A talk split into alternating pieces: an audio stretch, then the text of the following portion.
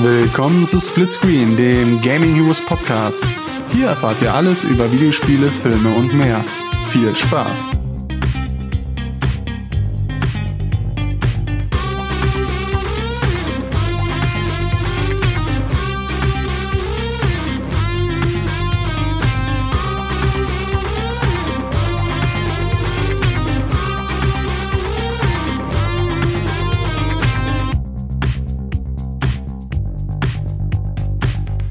Willkommen zu unserem Splitscreen Special zur Gamescom 2018. Mit dabei habe ich den Marcel. Hallo. Und der Marcel, der war dieses Jahr auch auf der Gamescom und wird uns dann ganz klein wenig darüber berichten, wie er es fand. Und ja, wir werden mal ein bisschen darüber berichten, äh, was es denn so alles da gab und ja, was denn die Gamescom dieses Jahr so ausgezeichnet hat. Ja, Marcel, wollen wir mal anfangen? Äh, wie fandst du die Messe dieses Jahr? Ich fand es im Großen und Ganzen okay, sage ich mal. Das, also groß im Gedächtnis bleiben wird sie mir zumindest. Ich war ja nur am Fachbesuchertag da. Den großen Besucheransturm habe ich nicht mitgekriegt. Das kleine Skandelchen, worüber wir gleich mal länger reden werden, zum Glück auch nicht. Am Fortnite stand dann, wie gesagt, ich war nur den Fachbesuchertag da, habe die großen Menschenmassen quasi etwas umgehen können, obwohl ich fand, der Tag war dieses Jahr auch besser besucht als die letzten Jahre. Wie gesagt, was mir bei der Messe aber fehlte, das war entweder so neue Sachen, Highlights oder Dinge, von denen man halt vorher noch nicht wusste, weil die Messe war gut ausgestellt, keine Frage, aber es hat sich jetzt nichts gefunden, wo man sagte von wegen, ey, das wusste ich ja noch gar nicht, das ist absolut neu.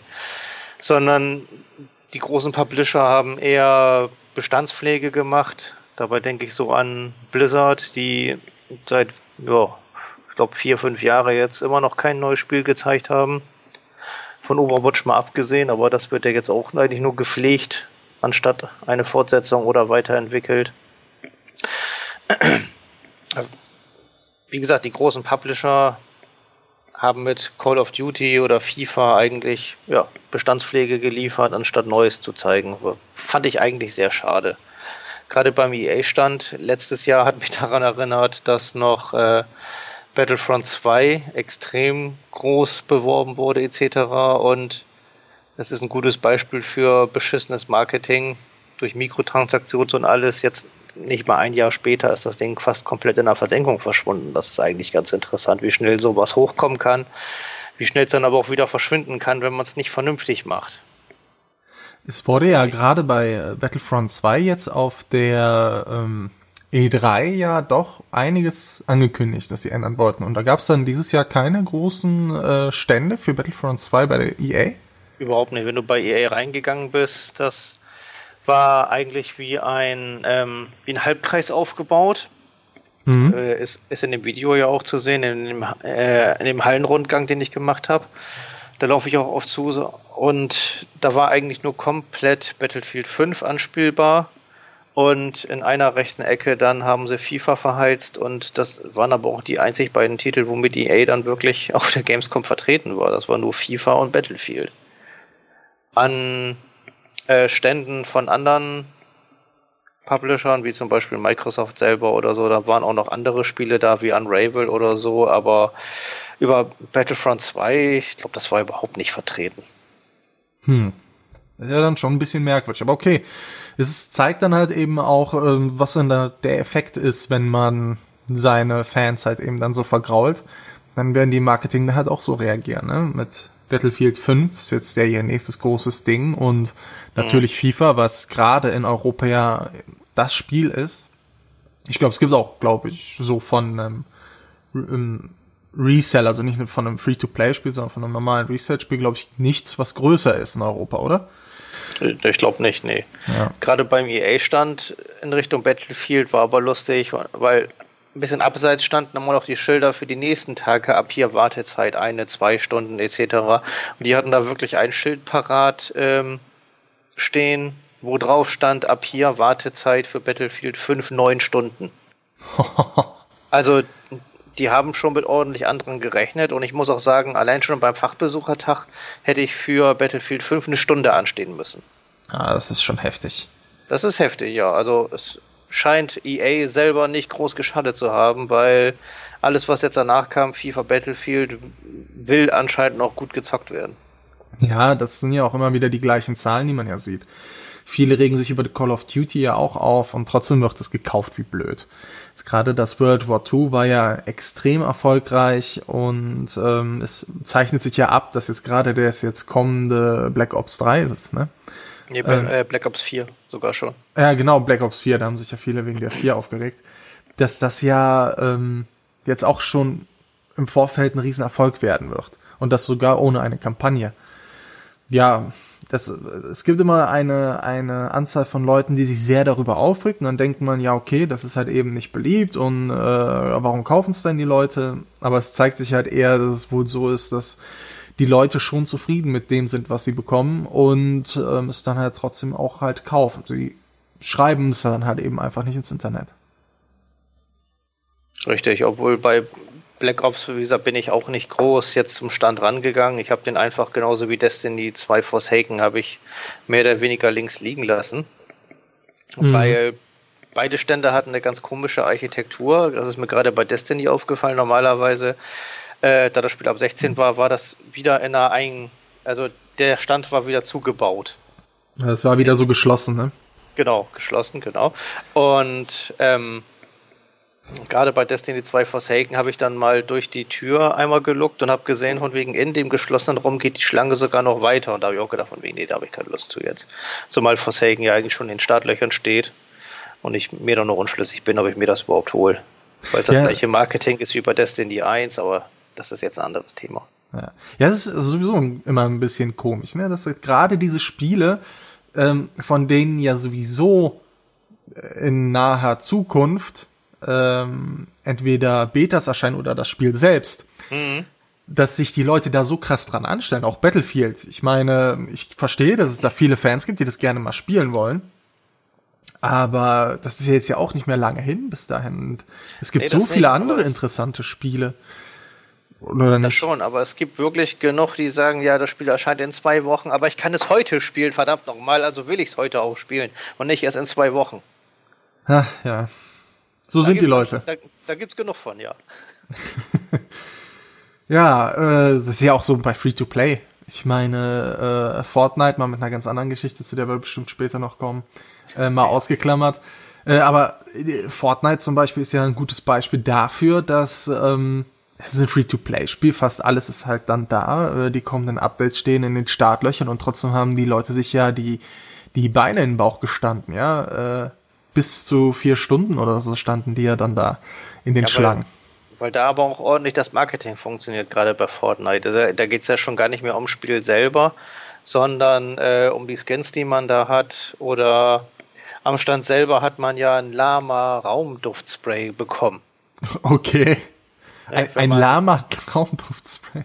Es gab da eine kleine Challenge, wo man dann verschiedene Aufgaben zu erfüllen hatte, rund um den Messestand und wenn man die erfüllt hat, dann hatten sie da wirklich mehrere Kartons mit Lama-Spray stehen. Okay.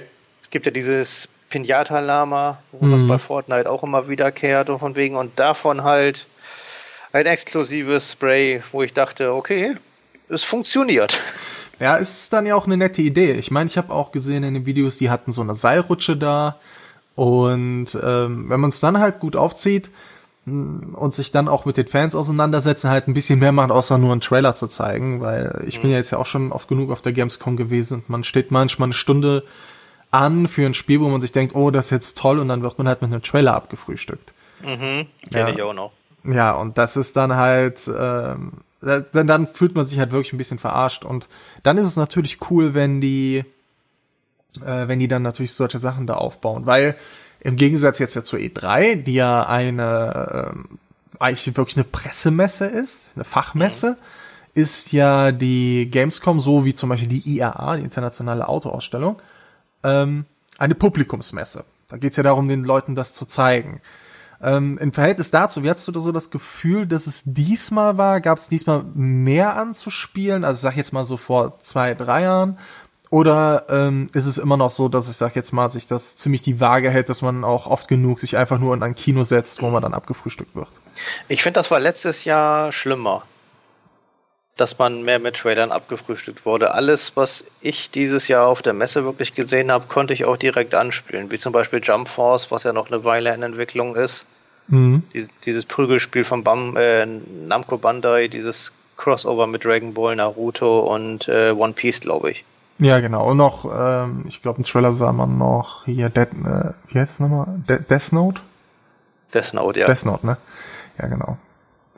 Und ähm, wie gesagt, Forsaken konntest du schon diesen Gambit-Modus anspielen. Ja, erscheint in zwei Wochen, aber sie haben nicht darüber geredet, von wegen hier in zwei Wochen der neue Crossover aus PvE und PvP in Destiny 2, sondern man konnte wirklich mal eine Runde anspielen.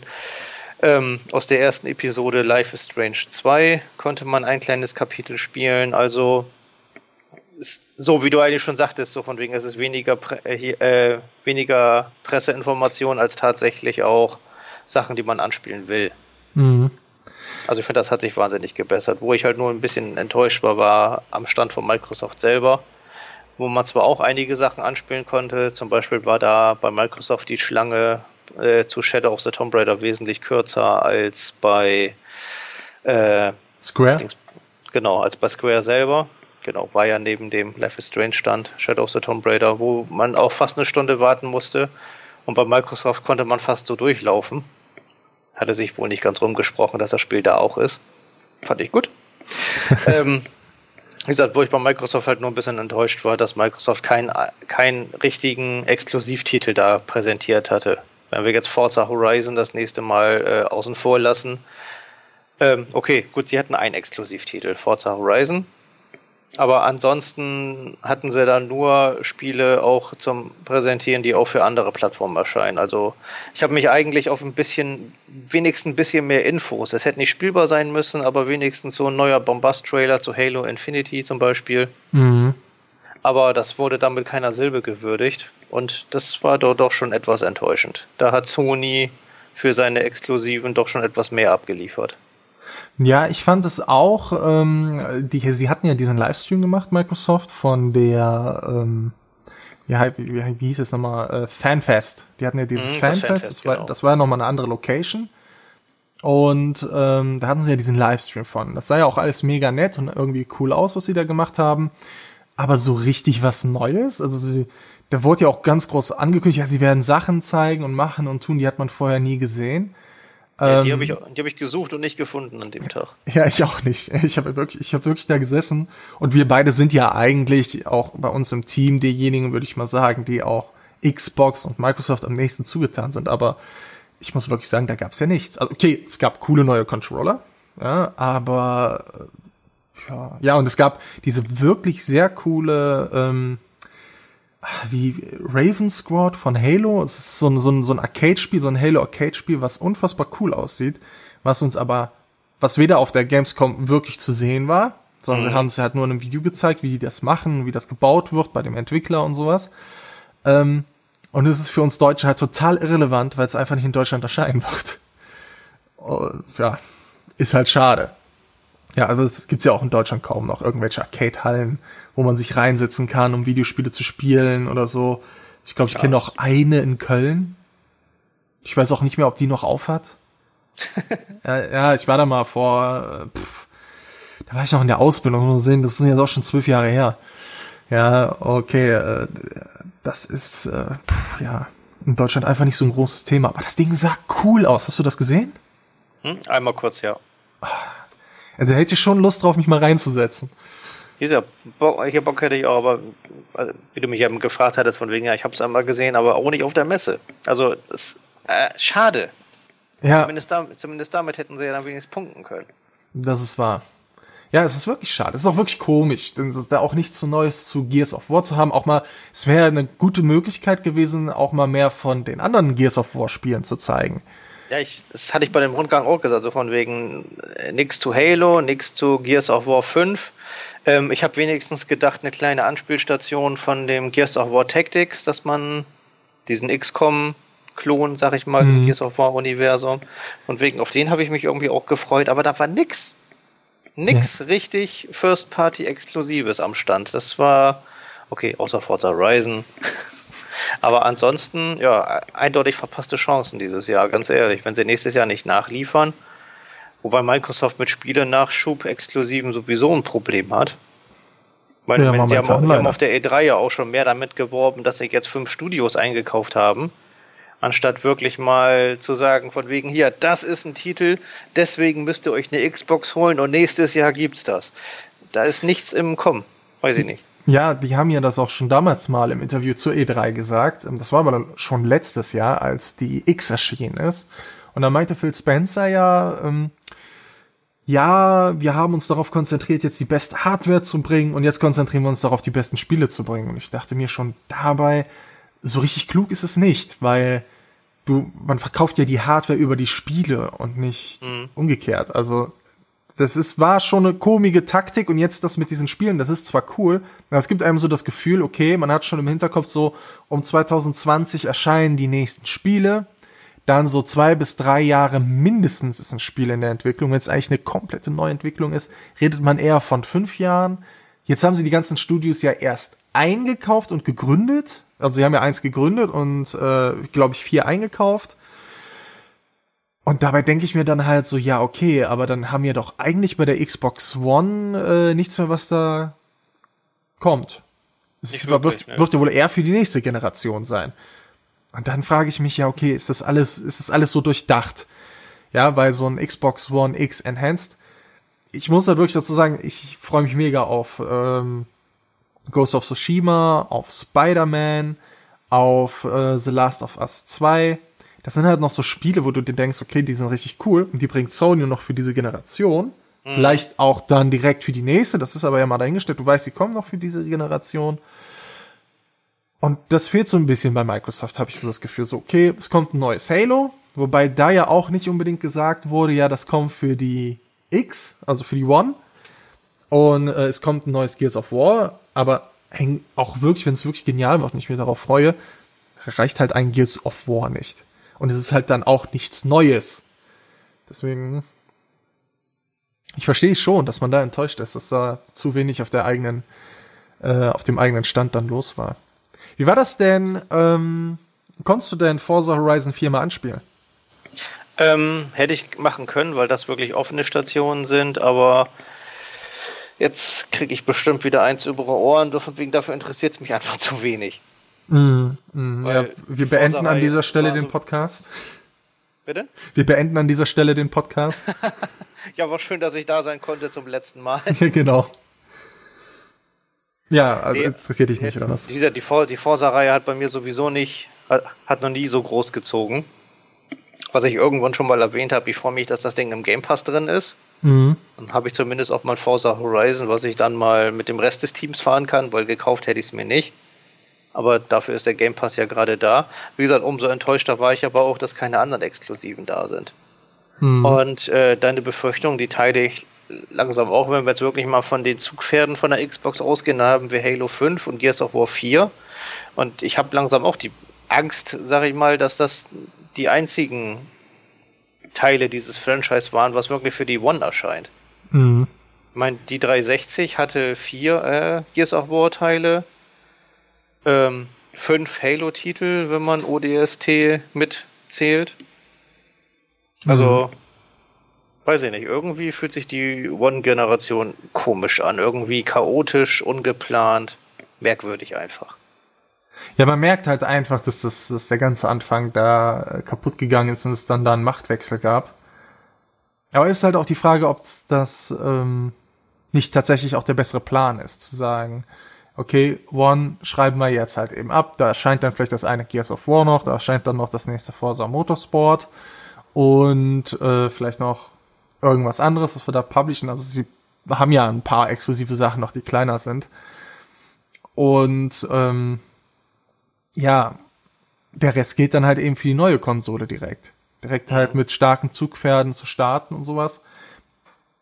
Aber so richtig klug fühlt sich's für mich trotzdem nicht an. Also, wenn ich jetzt meine Fans vergraule, die PS4 wird auch in die nächste Generation mega stark starten. Also eine PS5 wird sich wahrscheinlich auch am stärk noch stärker verkaufen, wahrscheinlich als eine PS4 am Anfang. Mhm. Und es sei denn, sie verkacken total, das glaube ich aber einfach nicht Ja, und dann ist halt die Frage, was macht dann Microsoft, ne?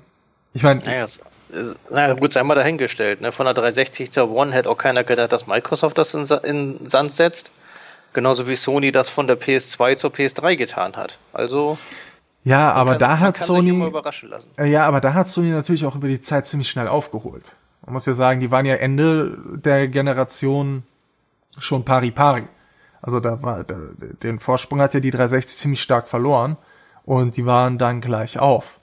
Und, beide hinter der Wii, aber trotzdem waren sie beide gleich auf. Und äh, dann sieht man aber jetzt gerade Microsoft, die so, was ist das so, um die auf jeden Fall unter der 40 Millionen Grenze liegen. Ja, von hinten drückt dann Nintendo mit der Switch, die jetzt gerade auf die 30 Millionen zurasen. Und äh, Sony ist jetzt irgendwo jetzt langsam bei 80 Millionen. Hm, da merkt man schon, okay, so richtig rund lief es da die ganze Zeit über nicht. Und jetzt dann auf so einer Messe dann auch einen Auftritt zu haben, der kaum Exklusivität ausstrahlt, der auch mal diese verrückten Sachen, die sie auch in anderen Ländern haben, wie jetzt zum Beispiel dieses Arcade, da nicht einmal auszustellen.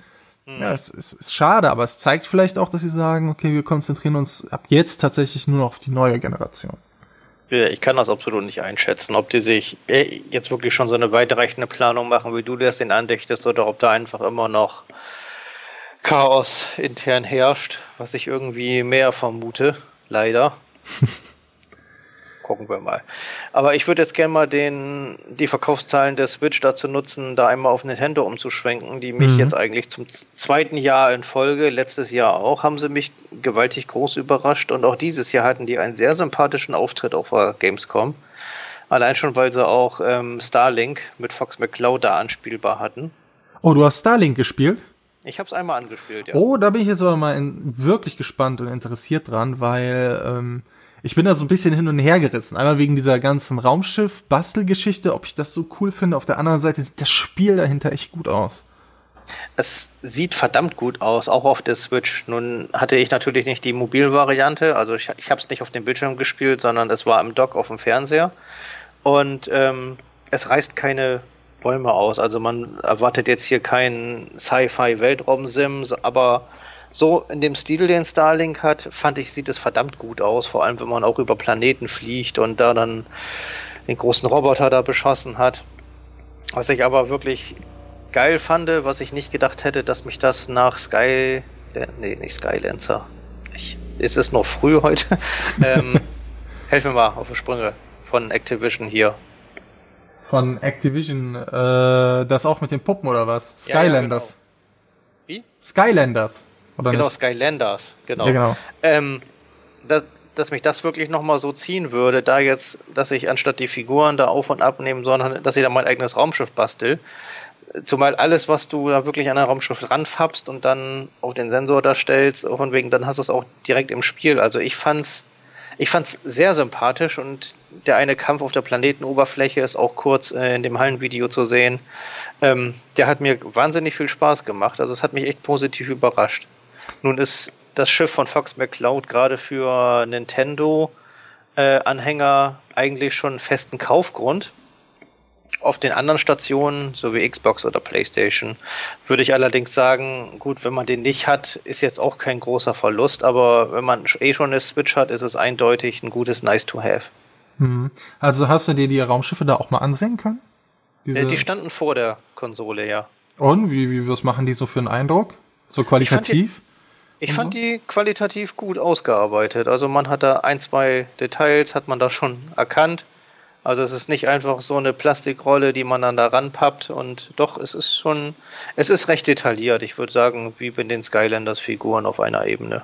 Okay, ja, das ist schon mal eine gute Sache. Ich fand die, ähm, also wenn ich das mal vergleichen müsste von wegen Skylanders ist bei mir ganz oben so auf der Detailskala, finde ich.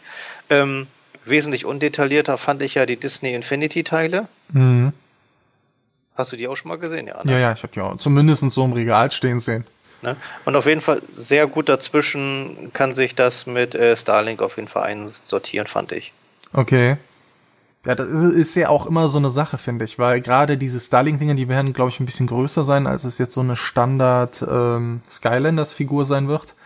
Und ähm, wenn man sich sowas halt auch ins Regal stellt, dann soll es ja auch aussehen. Ich meine, ich hole mir ja auch des Öfteren mal diese Amiibo-Figuren, gerade jetzt die von Zelda fand ich sahen mega cool aus, aber ich habe ja auch die äh, Braut-Edition von Super Mario Odyssey, einfach mhm. nur weil die so wirklich so unfassbar cool und detailliert waren.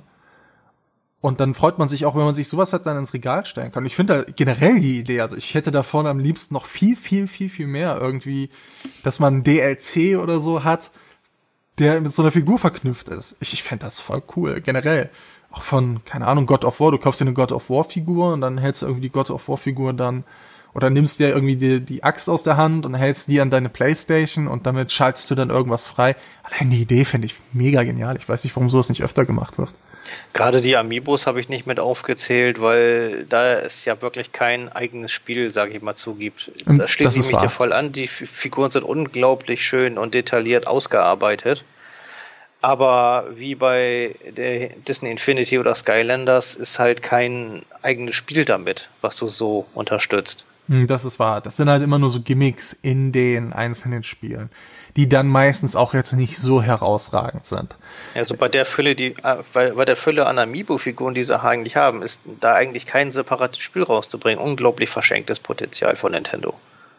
Ja, aber auch da, noch nicht mal ein eigenes Spiel, aber das viel besser zu integrieren. Warum zum Beispiel kann ich nicht mir die äh, Zelda-Figur von Breath of the Wild holen und verwandle dann damit die Zelda in Mario Kart 8 in die Zelda von Breath of the Wild oder auch in dem kommenden Super Smash Bros. Da habe ich ja auch die Zelda. Ich, das ist ja nur eine Skin-Änderung, zu sagen, okay, ich möchte jetzt nicht die Zelda haben, die da drin ist, äh, die diesen, äh, die erinnert ja an die Twilight Princess mhm. äh, Zelda. Und dass ich die halt ändere in die Breath of the Wild Zelda. Das ist ja wirklich nur ein Skin. Und das finde ich halt schade, dass man sowas dann nicht hat weil die Information als solche, die kannst du ja einfach aus dem Internet laden. Muss ja gar nicht auf der Figur selber gespeichert sein, sondern sagst, okay, hier verbunden, ja, okay, jetzt fängt er das halt an zu downloaden und jetzt hast du den Skin. Aber machen sie halt nicht. In Mario Kart 8 bekommst du dann halt mit Glück irgendeinen komischen Skin für dein Mii. Die Mii sind sowieso hässlich wie die Nacht. Da muss man gar nicht äh, drüber diskutieren. Ja. Und es sieht dann halt auch wirklich nicht so dolle aus. Also diese Skins, die dann in Mario Kart 8 hast. Deswegen bin ich da schon ein bisschen enttäuscht. Aber sie sehen halt so gut aus, wenn die im Regal stehen. Ja. Ja, aber cool. Und dann hast du da äh, auch Super Smash Bros. anzocken können? Äh, tatsächlich, ja. Habe ich einmal eine Runde angespielt. War aber auch nie mein Franchise, sag ich mal. Also Smash Bros. bin ich, hat immer, immer kurz Spaß gemacht, aber so richtig abgeholt hat mich die Reihe noch nie. Mm, ja, ich glaube, es wird wirklich Zeit, dass wir den Podcast beenden. Zumindest in Sachen Nintendo. Dieser Mario Tennis Aces hatten sie ja auch da, aber das ist ja schon da. Mario Party, das nächste, war anspielbar mit der okay. Switch. Oh, da, da bin ich wirklich drauf, drauf gespannt auf das, weil ich bin ja ein Freund von den alten Mario Party Teilen und ich habe das mhm. auf der Wii U gespielt. Also ich habe mir mal die Wii U ausgeliehen von der Verwandten und äh, da war dann auch das Mario Party bei und boah, war das schlecht. Ich war noch nie so sehr von einem Nintendo-Spiel enttäuscht wie von äh, Mario Party Wii U heißt das, glaube ich. Oder mhm. Mario Party U. Oder hieß es Mario Party 8? Ich weiß es nicht mehr. Und ja. es war aber so schlecht, es hat echt keinen Spaß gemacht. Wir saßen da, wir haben uns so drauf gefreut. Ich habe echt meine ganzen alten Kumpels zusammengepfiffen ja, mit denen wir wirklich auch manchmal da stehen, noch mal ein Gamecube irgendwie anschließen und dann wird eine Runde Mario Party oder äh, Mario Kart Double Dash gezockt. Ja, ja, komm, ey, cool, hast du ausgeliehen und wir sitzen dann da, wir starten das, nach einer, nach einer Stunde haben wir es wieder ausgemacht. War nicht so geil. War, ja. fühlte sich sehr verschwendet an. Deswegen hoffe ich, dass jetzt der neue besser wird. Ja, ich habe das Gefühl, dass es besser wird. Ich habe es auf der Wii U tatsächlich nie gespielt, weil die Wii U bei mir nur ein kleines Gastspiel zu Hause hatte. Okay. Da hält die Switch jetzt schon länger durch, da denke ich mal. Ähm, womit sie auch ganz gut beworben haben, äh, ja, gut, was sie gut Werbung mitgemacht haben, ist äh, Dragon Ball Fighter Z. Diesen mhm. Cell-Shading 2D-Prügler, der war da auch ganz gut vertreten, weil ich glaube, der erscheint für die Switch auch demnächst und für so eine Mobilkonsole sah der da echt schon verdammt gut für aus. Also Wie gesagt, okay. Nintendo stand an sich, hat mich, wie gesagt, zum zweiten Mal sehr überrascht dieses Jahr. Okay. Aber was von dem Yoshi oder so konnte man auch diesmal nicht sehen, oder? Leider nicht, nein. Ja, auch ein bisschen überraschend, oder? Aber naja, ist nicht schlimm. Genau. Womit mich Nintendo letztes Jahr überrascht hat, war wirklich äh, Kingdom Battle, Mario und Rabbits. Mhm. Weil ich, das hat sich unglaublich gut gespielt auf der Messe und dieses Jahr halt Starlink. Also Nintendo schleppt jedes Jahr mal irgendwas an, wo man denkt von wegen, okay, das ist geil, dafür lohnt sich die Konsole. Mhm. Das fehlt mir bei den anderen ein bisschen. Ja, das stimmt. Das ist, okay, Sony, wie gesagt, die haben halt jetzt ihre, ihre Dauerbrenner. Man muss aber auch sagen, dass Sony die sehr lange im Voraus angekündigt hat. Ich glaube, dann ist halt auch der Kick einfach nicht mehr da. Wenn du jetzt halt äh, zum dritten Mal hintereinander irgendwie was zu Spider-Man siehst, dann ist halt, auch wenn es dieses Jahr erscheint, aber der Hype halt nicht mehr da. Wenn das jetzt wie Nintendo macht, die kündigen dieses Jahr, Anfang des Jahres, Super Smash Bros. das an Ende des Jahres kommt, dann ist halt eben diese Hype-Blase noch riesig. Das spielst halt das erste Mal dann auf der Gamescom selber an und dann weiß, okay, im Dezember erscheint das. Das hat dann natürlich einen viel größeren Impact. Das stimmt. Ja. Wie gesagt, da ist Nintendo wirklich, ich sag mal, besser durchorganisiert, dass sie wirklich nicht hier äh, Starlink, geiles Spiel, in vier Jahren könnt ihr es spielen, sondern wirklich relativ kurzfristig. Das gefällt mir. Okay liefen sie denn da auch wieder alle schön mit ihren Nintendo-Shirts? Die haben ja immer so coole äh, Nintendo Polo-Hemden immer angehabt. Ich fand ja immer so, alle anderen tragen irgendwie so ein, so ein T-Shirt oder was und bei Nintendo waren die dann immer so, die sahen immer aus wie die, ähm, wie die Fitnessfigur aus Wii Fitness. Wie fit, so ist das ja. Ja, dieses Jahr halt knallrote Polohemden mit dem Nintendo Switch Logo hinten drauf. Mhm. Hatten sie alle. Okay, cool. Und Nintendo hat jetzt aber auch keinen geschlossenen Bereich oder sowas. Nee, nur offen, nur offen. Hm. Ja, cool. Hat mir gefallen. Und ähm, du warst auch in der Retro-Halle, oder? Äh, der Family und Friends Halle, Halle 10 war das. Ja, da war ich auch.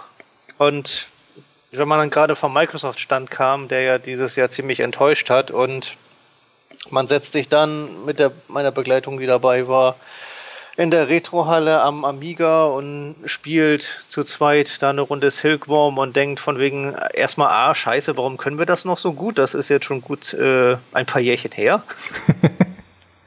und äh, ist das schlimm, dass das gerade mehr Spaß macht als alles, was Microsoft ausgestellt hat? Also doch, hat mir jetzt schon. Doch, die Retrohalle hat bei mir eigentlich noch nie so viel Anklang gefunden wie dieses Jahr, weil es einfach ein echt gutes Kontrastprogramm war. dass es einfach damals größtenteils simple Spiele, die schnell zu begreifen waren und haben einfach Spaß gemacht. Mhm. Ja, aber ich merke das auch. Ich habe mir ja auch die äh, SNES e Mini ja vor kurzem geholt gehabt. Mhm. Und ich habe auch wieder da gemerkt, wie unfassbar viel Spaß diese Retro-Spiele machen. So sehr, dass ich auch wirklich im Überlegen bin, ob ich mir nicht mal die äh, diesen Commodore Mini und diesen äh, Amiga Mini holen soll. Obwohl ich bei denen schon gehört habe, dass da, dass sie mit so Lags zu kämpfen hätten. Aber die Dinger sind irgendwie cool. Und die kriegen man halt so schlecht an moderne Bildschirme angeschlossen. Auch wenn ich noch ein, ich habe ich hab noch einen Commodore unten im Keller, den könnte ich mir ja rein theoretisch hochholen und sowas, aber ich habe da bei meinem Fernseher die Erfahrung gemacht, dass da ein ziemlich übeler Lag ist, wenn der von analog auf digital das umrechnen muss, der Fernseher. Mhm, das macht dann keinen Spaß. Also das ist wirklich, also bei meinem Fernseher, ich muss sagen, es ist ein gutes Gerät, kann ich weiterempfehlen. Auch wenn ich jetzt nicht sage, welches Modell es ist. Aber genau das kann er nicht. Also da ist er wirklich richtig schlecht drin. Also man kann, klar, man kann Film darüber gucken, wenn man sagen würde, okay, ich habe einen alten äh, Videorekorder und ich möchte den irgendwie über diesen SCART-Adapter dann da dran schließen, dass ich das dann äh, schauen kann, dann ist es okay aber auch von den Signalen, der, wenn, den, wenn das an die Antennenbuchse schließt und sowas, das geht ja da auch nicht, weil es ist halt nur eine digitale Antennenbuchse, brauche ich halt auch einen Adapter und sowas. Also muss ich Antenne auf SCART, von SCART in den SCART-Adapter an den Fernseher. Kannst vergessen. Das stimmt leider. Ja. Ich hab, also ich hätte für solche Notfälle ganz oben noch einen alten Röhrenfernseher stehen von dem ich mich einfach bisher nicht getrennt habe. Der war noch ideal für sowas. Der hat aber auch nur Antennenanschluss und 1 Grad Anschluss. Ja, ich habe leider keinen mehr. Also meine sind mir damals, also ich hatte dann damals in der Jugend ja auch dann natürlich einen äh, Röhrenfernseher, aber der ist halt irgendwann abgeraucht und dann hat man sich halt den auch nicht mehr geholt. Ja, dann kam ich dann mit meiner Freundin zusammen. Ach, ich glaube, nee, ich habe den sogar dann meiner Schwester geschenkt. Als ich ausgezogen bin, habe ich gesagt, komm, kannst den haben. Dann bin ich mit meiner Freundin zusammengezogen und da haben wir uns zusammen dann unseren ersten Flatscreen geholt. Wenn ich daran zurückdenke, so flat war der auch nicht. ja, Zeiten vergehen. Ja, Aber wo man, dachte, wo man dachte, die sind flach, jetzt sind sie wesentlich. Ja, und das Bild, das war damals 720p. Ja, da hast du ja gesagt, boah, was für ein Bild. Ich habe ja damals noch, ich habe mal meine erste 360, da habe ich ja noch an Röhre gespielt. Ich auch. Und äh, da fand ich schon, boah, unglaublich, diese 3D-Welten und sowas, wie detailliert das ist.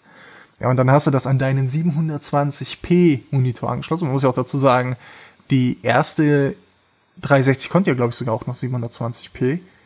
Die hatte ja noch gar keinen HDMI-Ausgang gehabt. Das stimmt. Ne, sondern nur Youth. Und ähm, ja, da war aber das Bild, das hat einen halt weggehauen. Merkt man, wie verwöhnt wir heute sind. Eben. Ja. Ach ja, die Retro-Halle, das hätte ich halt auch gerne gesehen. Ja, also das hat auf jeden Fall Spaß gemacht und äh, was mich sehr überrascht hat, eine der wenigen Überraschungen der Gamescom. In der Glasvitrine, da war auch ein Bild davon zu sehen, ähm, dass da tatsächlich zu den Warcraft Adventures. Ja.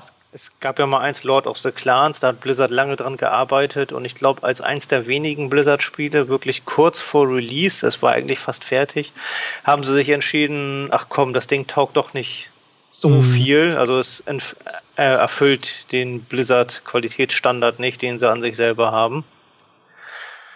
Ähm, und haben das Spiel ja dann tatsächlich auch eingestampft. Und da war tatsächlich die Originalhülle und eine Disk, es lag eine CD-Hülle davor und da soll wohl die Scheibe drin gewesen sein. Das fand ich eigentlich sehr cool. Zumal ich hätte das Ding eigentlich gerne gespielt. Ja, ich auch. Die Gamestar hatte ja mal ein ähm, ja, so ein, so ein, so ein Special gehabt, wo sie halt mal Spielszenen gezeigt hatten mhm. davon. Da gab es ja irgendwie mal ein Leak vor irgendwie einem Jahr oder so oder zwei und da haben sie dann das eine Runde gespielt. Und das sah irgendwie schon cool aus. Ich vermisse auch so diese alten Adventure-Spiele. Das fehlt mir. Ich meine, ich mag auch sowas, diese neueren, was so ähm, Telltale macht oder Don't Not mit Life is Strange und so. Das ist ja, zwar auch alles cool, aber das ist halt nicht das Gleiche. Ja, aber die Telltale-Spiele als Adventure zu zeichnen, ist ja irgendwie auch schon ein hm, bisschen daneben. Schon. Ich meine, eigentlich nee. guckst du da ja nur zu und egal wie du dich entscheidest, außer dass sich ein Dialog ändert, hast du das gleiche Ergebnis. Ja, aber im Grunde genommen sind das schon die Erben der Adventure. Das sind moderne Adventures. Das sind zwar jetzt nicht mehr so groß diese Rätsel, wie sie damals waren, aber im Grunde genommen hast du es genau wie da, einen linearen Ablauf von einer Geschichte. Und du musst halt dann in bestimmten Bereichen irgendwas machen, um weiterzukommen.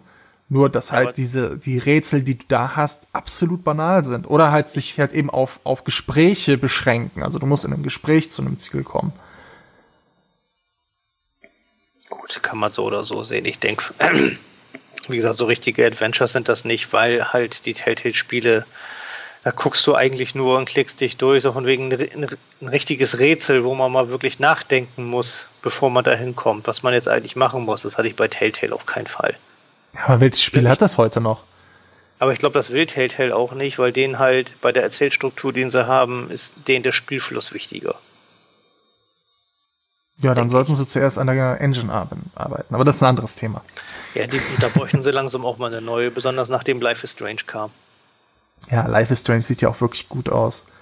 Und es haben ja jetzt ja auch andere gezeigt, wie ähm, Quantic Dream jetzt mal auch schon aus äh, beiseite genommen, die ja das natürlich auf einem ganz, ganz hohen äh, Niveau machen, aber jetzt auch ähm, Until Dawn und jetzt der, ja, von den gleichen Machern Man of Medan oder so heißt das. Was ja auch wieder so ein Horrorspiel wird, aber die sehen ja auch unfassbar gut aus und sie haben ja dieses Spielprinzip. Also man sieht, da geht auch mehr und die werden ja auch gekauft. Mhm, stimmt.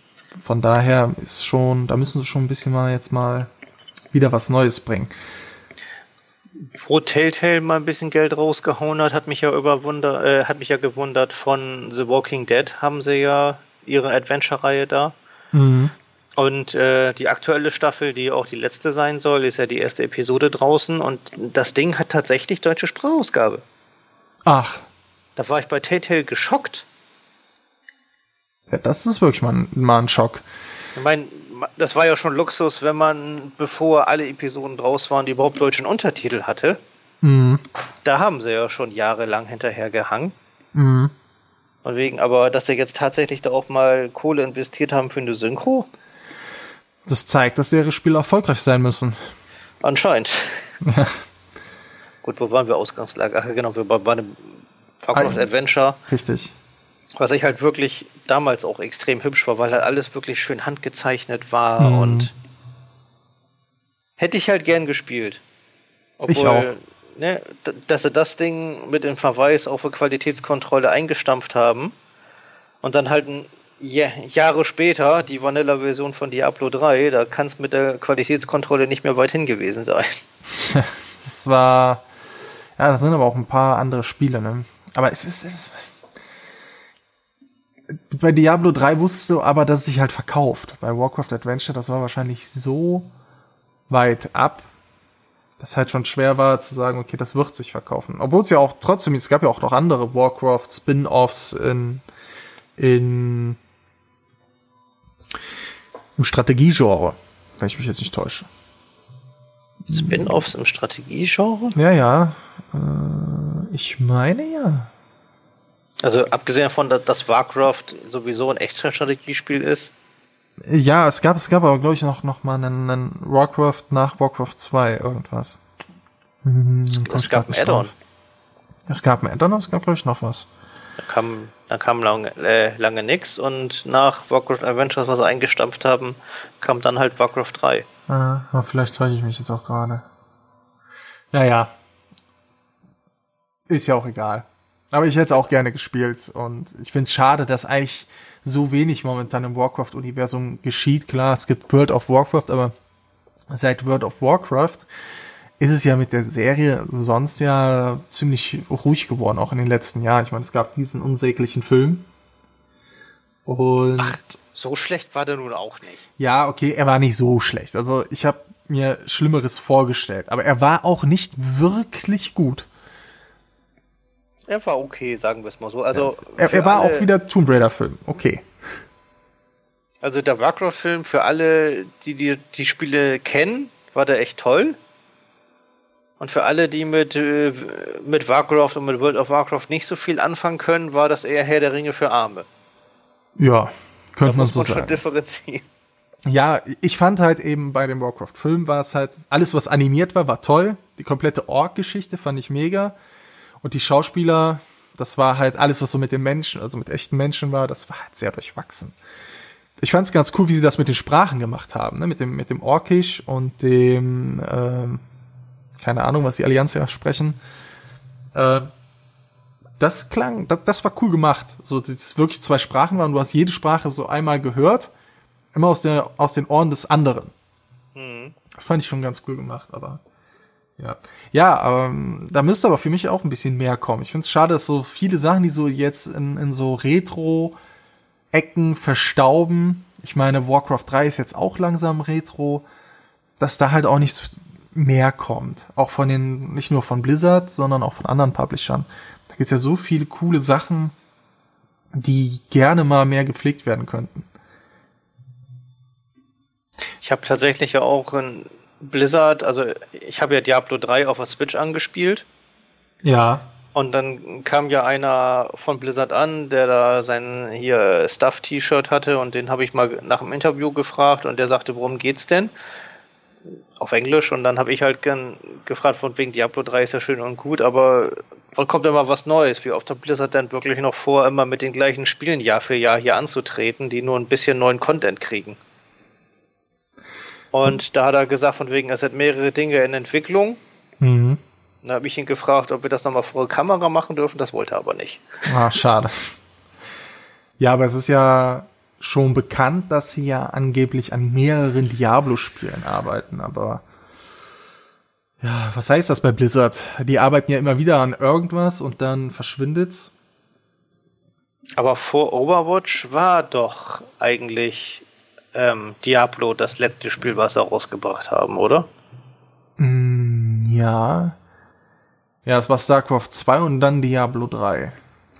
Genau. Wenn ich mich Ne, täusche. Dass Oder? StarCraft 2 nach fünf Jahren endlich mal fertiggestellt wurde mit den beiden Add-ons, das, das zähle ich nicht als neues Spiel. Nee, nee, die Add-ons würde ich jetzt auch nicht unbedingt als neues Spiel, obwohl sie contentmäßig ja schon fast als eigenständige Spiele hätten gelten können.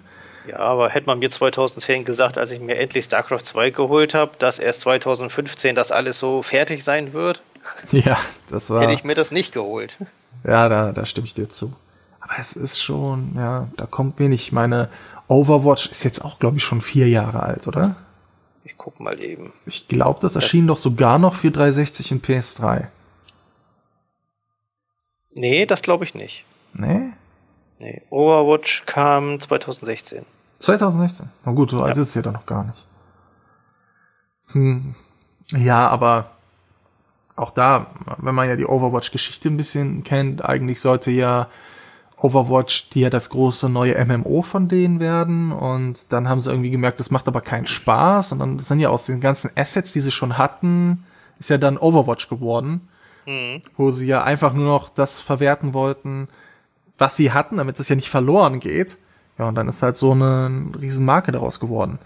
Ich finde das bei Overwatch, oh, also Overwatch macht mir Spaß, ja, für ein, zwei Runden immer zwischendurch. Mhm. Aber es ist irgendwie, es, es fühlt sich für mich wie kein richtiges Blizzard-Spiel an. Ein Blizzard-Spiel, was von denen wirklich rausgebracht wird, hat ein, auf, auf lange Sicht einen guten Multiplayer, das haben sie alle, ja. Aber ein Blizzard-Spiel hat auch eine Kampagne, Einzelspieler und eine Geschichte, die einen ordentlich weghaut. Und Mhm. das fehlt, das fehlt ja bei Overwatch ganz extrem. Mhm. Man kriegt das ja immer in kleinen Etappen nachgeliefert, wenn sie jetzt zum Beispiel dieses Jahr von Diva wieder eine schöne Rendersequenz mitgebracht äh, haben. Mhm. Wobei ich mir aber denke, von wegen ein guter Singleplayer mit äh, den Rendersequenzen, die sie ja schon, die hatten ja schon zum Re äh, Release einige. Ja. Wenn das dann wirklich wie bei StarCraft oder bei Diablo, wenn das die Zwischensequenzen gerendert gewesen wären und dazu eine gute Geschichte und Kampagne, so von wegen das Ding wäre wirklich klasse geworden. Wobei ich da sogar sage, ich hätte es auch cool gefunden, wenn sie hätten dazu einfach nur eine Art Webserie gemacht. Oder man, man kauft sich das Spiel und dann ist halt eine Art Serie dabei oder von mir aus ein Film, der mir die Geschichte erzählt und dann habe ich das Spiel. Weil da ist ja so eine tolle Lore drumherum, wenn man sich die ja mal alle anschaut, so jede Figur hat ja wirklich einen ganz coolen Charakter und auch diese Geschichte so dahinter. Die Story von Overwatch ist ja tatsächlich, dass es ja diese Overwatch gab. Das war so eine Superhelden-Liga. Mhm. Und ich glaube, das gab es so ja auch schon mal in. Das ist ja eigentlich fast die Geschichte von Avengers. Es gab diese Superheldenliga und dann wurden durch verschiedene Ereignisse kam es halt dazu, dass man denen nicht mehr vertraut hat und dann mussten die aufgelöst werden, die wurden zersplittert und das war dann von so einer bösen Untergrundorganisation alles eingefädelt. Und das ist ja so ein bisschen wie mit Avengers und Hydra.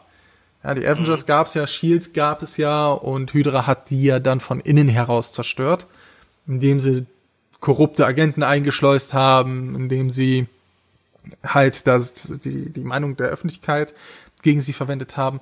Und Overwatch ist es halt genauso.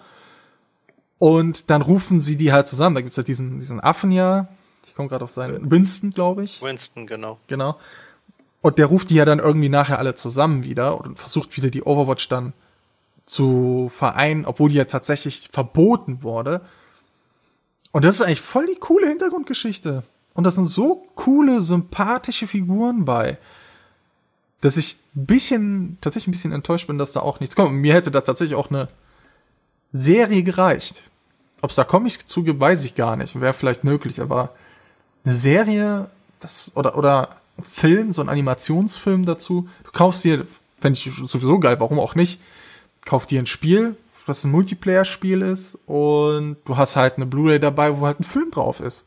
Muss ja nicht immer eine Singleplayer sein. Wenn du sagst, okay, wir wollen uns auf diesen Multiplayer konzentrieren, okay, aber wenn du schon so viel Energie aufwendest, um 10.000 Videos, Videoclips zu machen, dann kannst du halt auch einen Film daraus machen. Gut, entweder Film oder, ja gut, wie gesagt, ich hätte halt lieber eine ordentliche Singleplayer-Kampagne die Dinger dann wirklich als Zwischensequenzen, das wäre dann wenigstens Blizzard-typisch gewesen. Ah, stimmt schon. Ich merke, wir so kommen immer so ein bisschen ab von der Gamescom. das ist was? Geht aber, solange es doch um Spielen geht, die da vertreten waren, ist es ja okay. das ist wahr. Ja, aber ja, es könnte bei Blizzard halt auch ein bisschen mehr kommen. Ich denke mal, bei ja, Blizzard gab es Warcraft zu sehen. Oder? Äh, genau, Battle for Azeroth war da in einem Gebiet anspielbar mit einer vorgelegten Figur, dass man sich da etwas umsehen konnte. Mhm. Wie gesagt, Diablo 3 auf der Switch, wobei Blizzard damit echt den Vogel abschießt, und wegen finde ich das Ding jetzt wirklich nochmal auf die Switch bringen. Ich meine, klar, das Spielprinzip ist endlos, es macht einfach immer noch Spaß. Auf der Switch läuft es auch re richtig flüssig, auch wenn der Detailgrad echt an manchen Stellen zu wünschen übrig lässt. Da sieht man halt wieder, dass es da halt runtergedrosselt werden musste. Obwohl mich die Diablo Engine, es ist ja ursprünglich alles ein PC-Port. Mhm. Und die Diablo Engine hat mich ja sowieso schon immer ziemlich überrascht, auch als es damals hieß, sie kriegen auf der Xbox One kriegen sie kein Full HD hin. Ja. Das funktioniert einfach nicht, das läuft nicht flüssig, wo ich auch gedacht habe, von wegen, was macht ihr da eigentlich? Mhm. Zum, zum Schluss haben sie es doch hingekriegt. Wie soll jetzt das Teil nochmal auf der Switch? Ich meine, das Spiel ist 2012 erschienen. Mhm. Ja, und jetzt kommt es nochmal für ihre Switch, also die wissen schon, wie sie das alles unterkriegen. Ja, das ist wahr. Man muss allerdings auch wirklich dazu sagen, die Leute kaufen es auf der Switch. Ich würde auch einfach jedes Spiel, was ich habe, auf die Switch bringen, egal wie es läuft, weil die Leute kaufen es. Und die sind absolut bereit, dafür mehr Geld auszugeben. Ich habe auch einen Freund, mit dem ich da wahrscheinlich mich zu Tode diskutieren könnte, weil der hat auch eine One zu Hause und der kauft manche Spiele auf der Switch, die halt auf der One viel besser laufen und viel besser aussehen.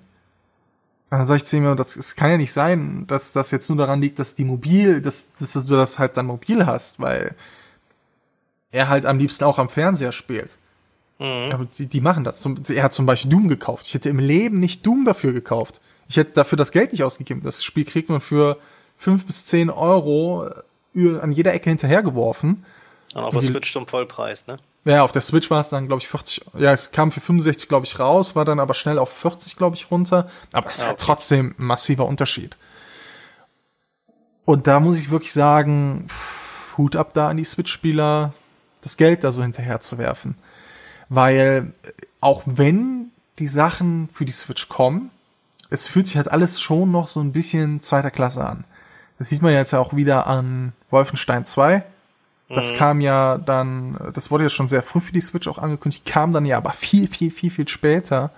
Und dann auch wieder direkt zum Vollpreis. Also nachdem das für die PS4 und die Xbox schon für 20 bis 30 Euro zu haben war, kommt das auf die Switch, wo es die von der Performance her zwar alles gut läuft und sowas, aber trotzdem die schlechteste Version ist und kostet halt 20 Euro mehr. Das war bei L.A. Noir ja das gleiche. Ja, stimmt. Da, da haben sie ja auch nochmal eine Version dann rausgehauen mit allen DLCs zusammen. Mhm. Nee, dann nicht nur für die Switch, aber diese Version haben sie dann halt auch oft auf die Switch geportet. Und äh, auch diese Gesamtkollektion, ich weiß den Namen jetzt nicht. Ähm, da haben sie wirklich für, ich glaube, lass das maximal 29 Euro gewesen sein, Xbox und PlayStation und auf der Switch wollten sie aber 49 haben. Mhm. Wo ich auch gedacht habe, von wegen, warum? Ja, viele kommen ja dann immer an, ja, wegen diesen Speicherkarten, die sind teurer und so, aber ist mal ehrlich, lass so eine Speicherkarte halt 4 Euro kosten in der Produktion gegenüber einer Blu-ray-Disc, die halt 50 Cent kostet. Mhm. Das macht's halt eben nicht fett. Da kannst du mir nicht erzählen, dass die Speicherkarte 20 bis 30 Euro Unterschied macht. Also das soll der Grund gewesen sein? Das geben viele immer an, so von den Fans, wenn du mal mit Weil denen schreibst und sagst, oh, das ist ja viel teurer als auf den anderen. Ja, aber da hast du ja auch diese äh, Flashkarte, die ist halt viel teurer und dafür hast du aber kürzere Ladezeiten und musst es sich installieren. Ich so, ja, dann installier es lieber. Also de, der Gag daran ist ja, dass bei Wolfenstein und bei Eleanor die Speicherkarte, also diese Flashkarte von Nintendo ja nicht ausreicht. Zumindest die, mhm. die sie genommen haben, sondern wenn du spielen willst, beide Spiele, du musst auf deine SD-Karte, die in der Switch ist, noch ex extra Dateien runterladen, weil das Spiel einfach nicht äh, komplett drauf ist. Mhm. Was mich wirklich wundert, ich glaube, die hat ja nur 32 Gigabyte, glaube ich, die, die, die Switch-Card. Da frage ich mich, was sich da auch wieder Nintendo bei gedacht hat, zu sagen, wir machen nur 32 Gigabyte. Wo jetzt schon in der One-Generation, also in der One PS4-Generation, gerade bei der One, unfassbare Datenmengen ja schon war.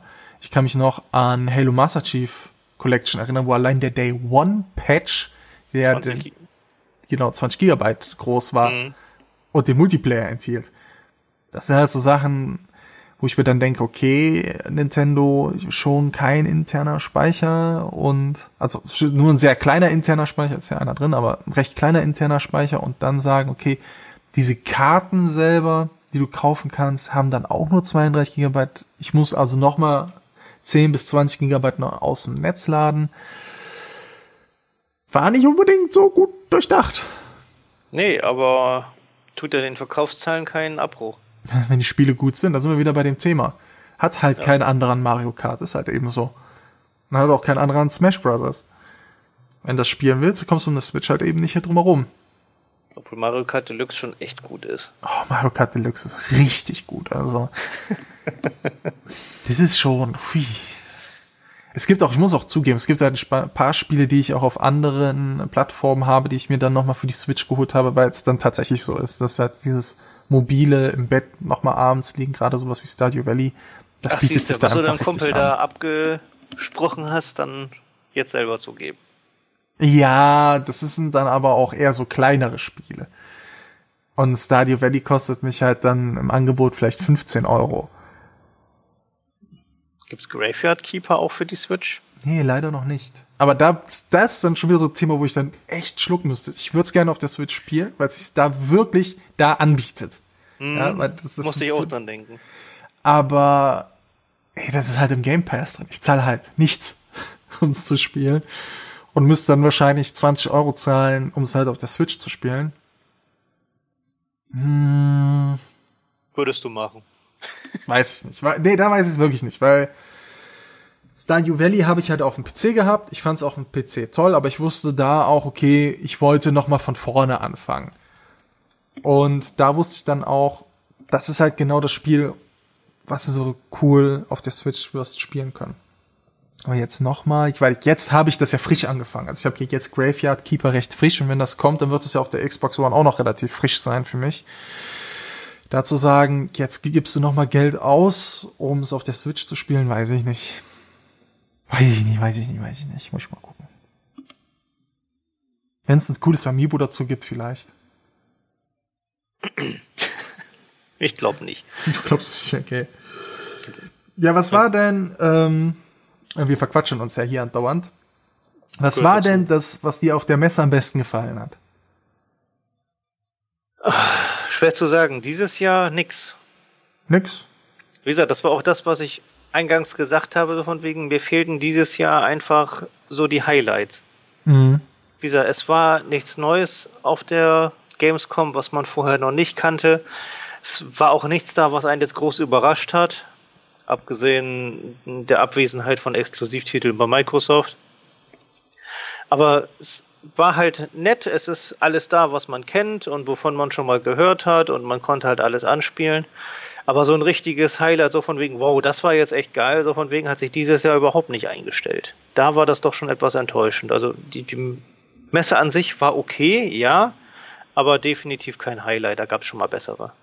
Okay, und was hat dir am wenigsten gefallen? Gab es denn da was, wo du sagst, okay, sowas möchte ich in den nächsten Gamescom nicht mehr sehen? Ähm. Pff, irgendwie auch nichts. Auch nichts. Erschreck erschreckend, nee. Also es war, war einfach wie die letzten zwei, drei Jahre, die Publisher waren da. Letztes Jahr hat Microsoft mit der X mehr Tamtam -Tam gemacht, das fehlte hier halt, aber also wäre letztes Jahr die X nicht gewesen, hätte man schon letztes Jahr den Microsoft-Stand gehabt, wie er dieses Jahr da vertreten ist. Einfach mhm. highlightlos. Ja, schade. Ja, es ist ja halt immer so. Die X, die X, sag ich die Gamescom, die Gamescom ähm, hat halt dieses Publikumsproblem. Ich meine, die müssen ja diese ganzen Massen an Menschen irgendwie managen.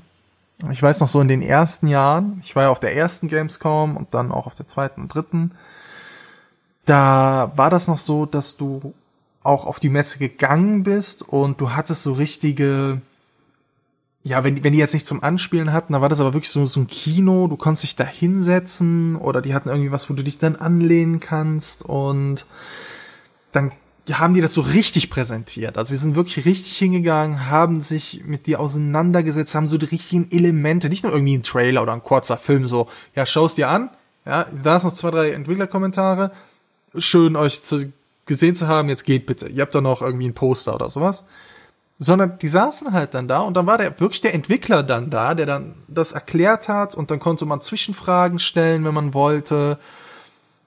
Und das war irgendwie richtig cool. Das war immer wie so eine kleine Mini-Pressekonferenz zu diesen Spielen. Und das fand ich schon cool. Es ist dann später wirklich auch dann zurückgegangen. Immerhin, immer mehr hin zu diesen, ja, Kinos, wo dann einfach nur so ein Trailer lief oder du hast halt, bist halt so ein in, in so einen Raum gekommen, da lief dann ganz kurzer Trailer, dann bist du dann wohin gekommen, wo dann irgendwie eine Xbox oder ein Playstation stand oder ein PC und dann hast du mal so ganz kurz angespielt, irgendwie so eine Demo.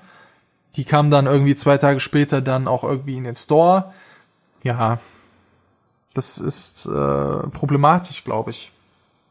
Ist nicht so leicht, vor allem weil es halt auch sehr teuer ist für die Publisher, da Sachen auszustellen. Das glaube ich.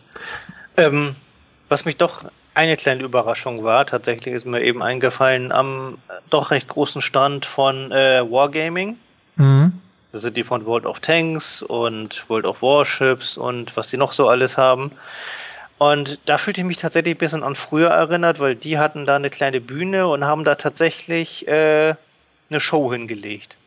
Okay. Mit der, mit der Tanzgruppe und mit einchoreografierten ähm, mit einer längeren Tanzszene und richtig Musik von wegen Bam, Bam, Bam dabei und hatten sie alle auch Seile in der Hand und haben damit was gemacht. Also es, es war richtig stramm durchkoordiniert. Und das war eine richtige Show, wo man denkt von wegen, ja, das war früher mal so. Mhm. Und wegen früher gab es davon mehr, einfach, einfach mehr Show, mehr präsentieren etc. Das hat viel nachgelassen, aber damit haben die wirklich noch die Leute abgeholt. Damit haben sie die Leute auch heiß gemacht, dass dann wieder einer auf die Bühne kam und wieder T-Shirts rumgeschmissen hat. Naja, das war toll damals.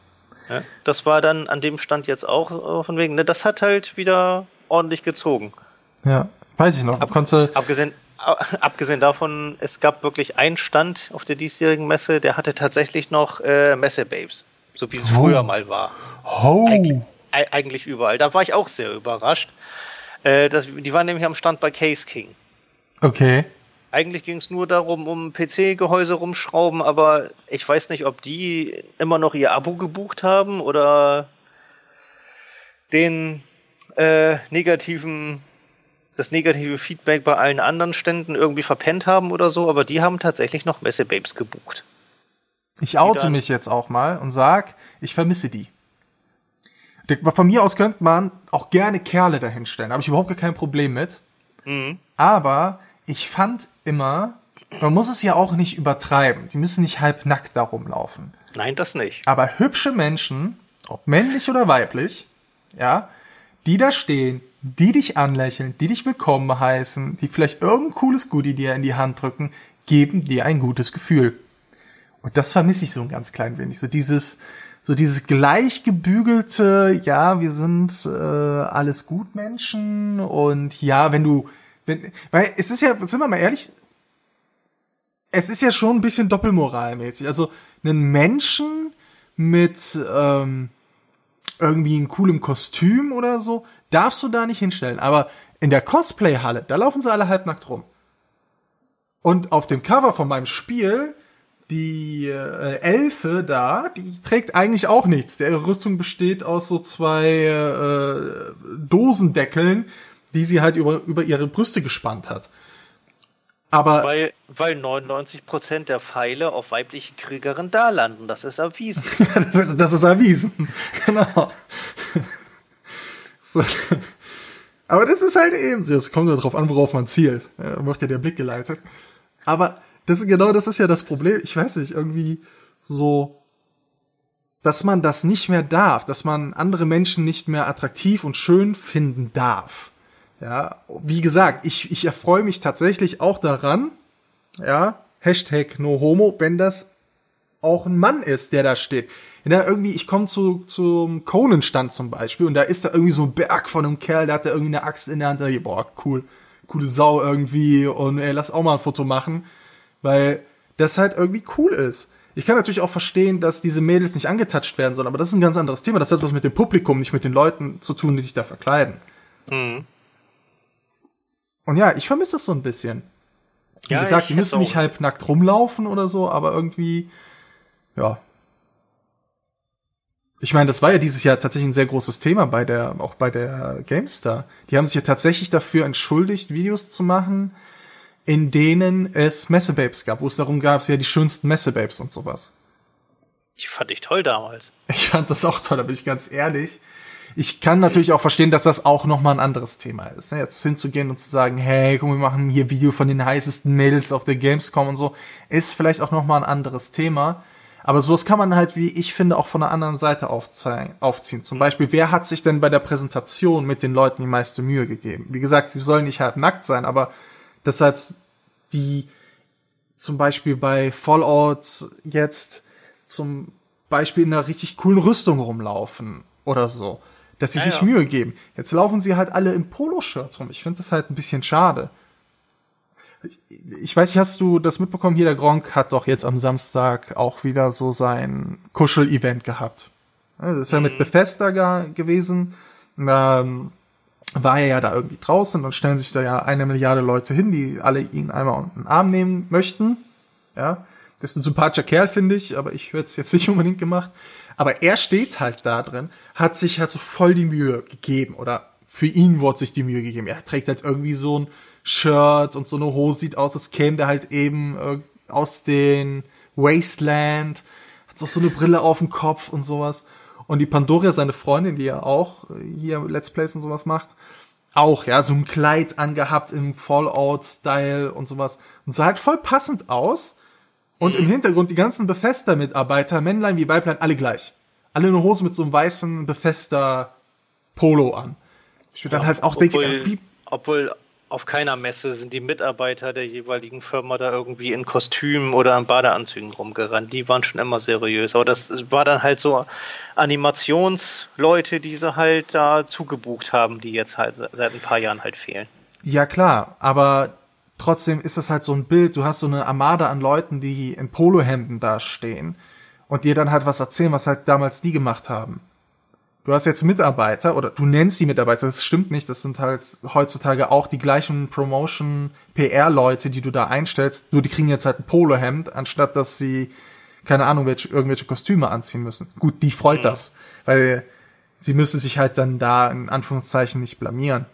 Und wie gesagt, für mich muss das nicht eine halbnackte Elfe sein, das will ich damit nicht sagen. Aber sich da ein bisschen mehr Mühe zu geben, fände ich halt eben cooler. Jetzt sieht es halt alles ein bisschen sehr gleich gebügelt aus. Die erste Games Convention, wo ich damals war, das war noch in Leipzig, das müsste 2006 gewesen sein. Das war die erste, wo ich damals war und das weiß ich noch, da kam ich dann durch den Osteingang rein und bin vor dem Stand von Bitdefender gelandet. Das war ein Antiviren-Software-Hersteller. Mhm. Hat da aber, gut, sei es auch mit spärlich bekleideten Damen, eine Tanzshow ein, äh, hingelegt mit Lichteffekten und ein bisschen Pyro und eine Melodie, die, mir, die ich jetzt immer noch im Ohr habe, wo ich davor stand, ich, das ist ein Antiviren äh, hier Hersteller, aber was zur Hölle macht der da?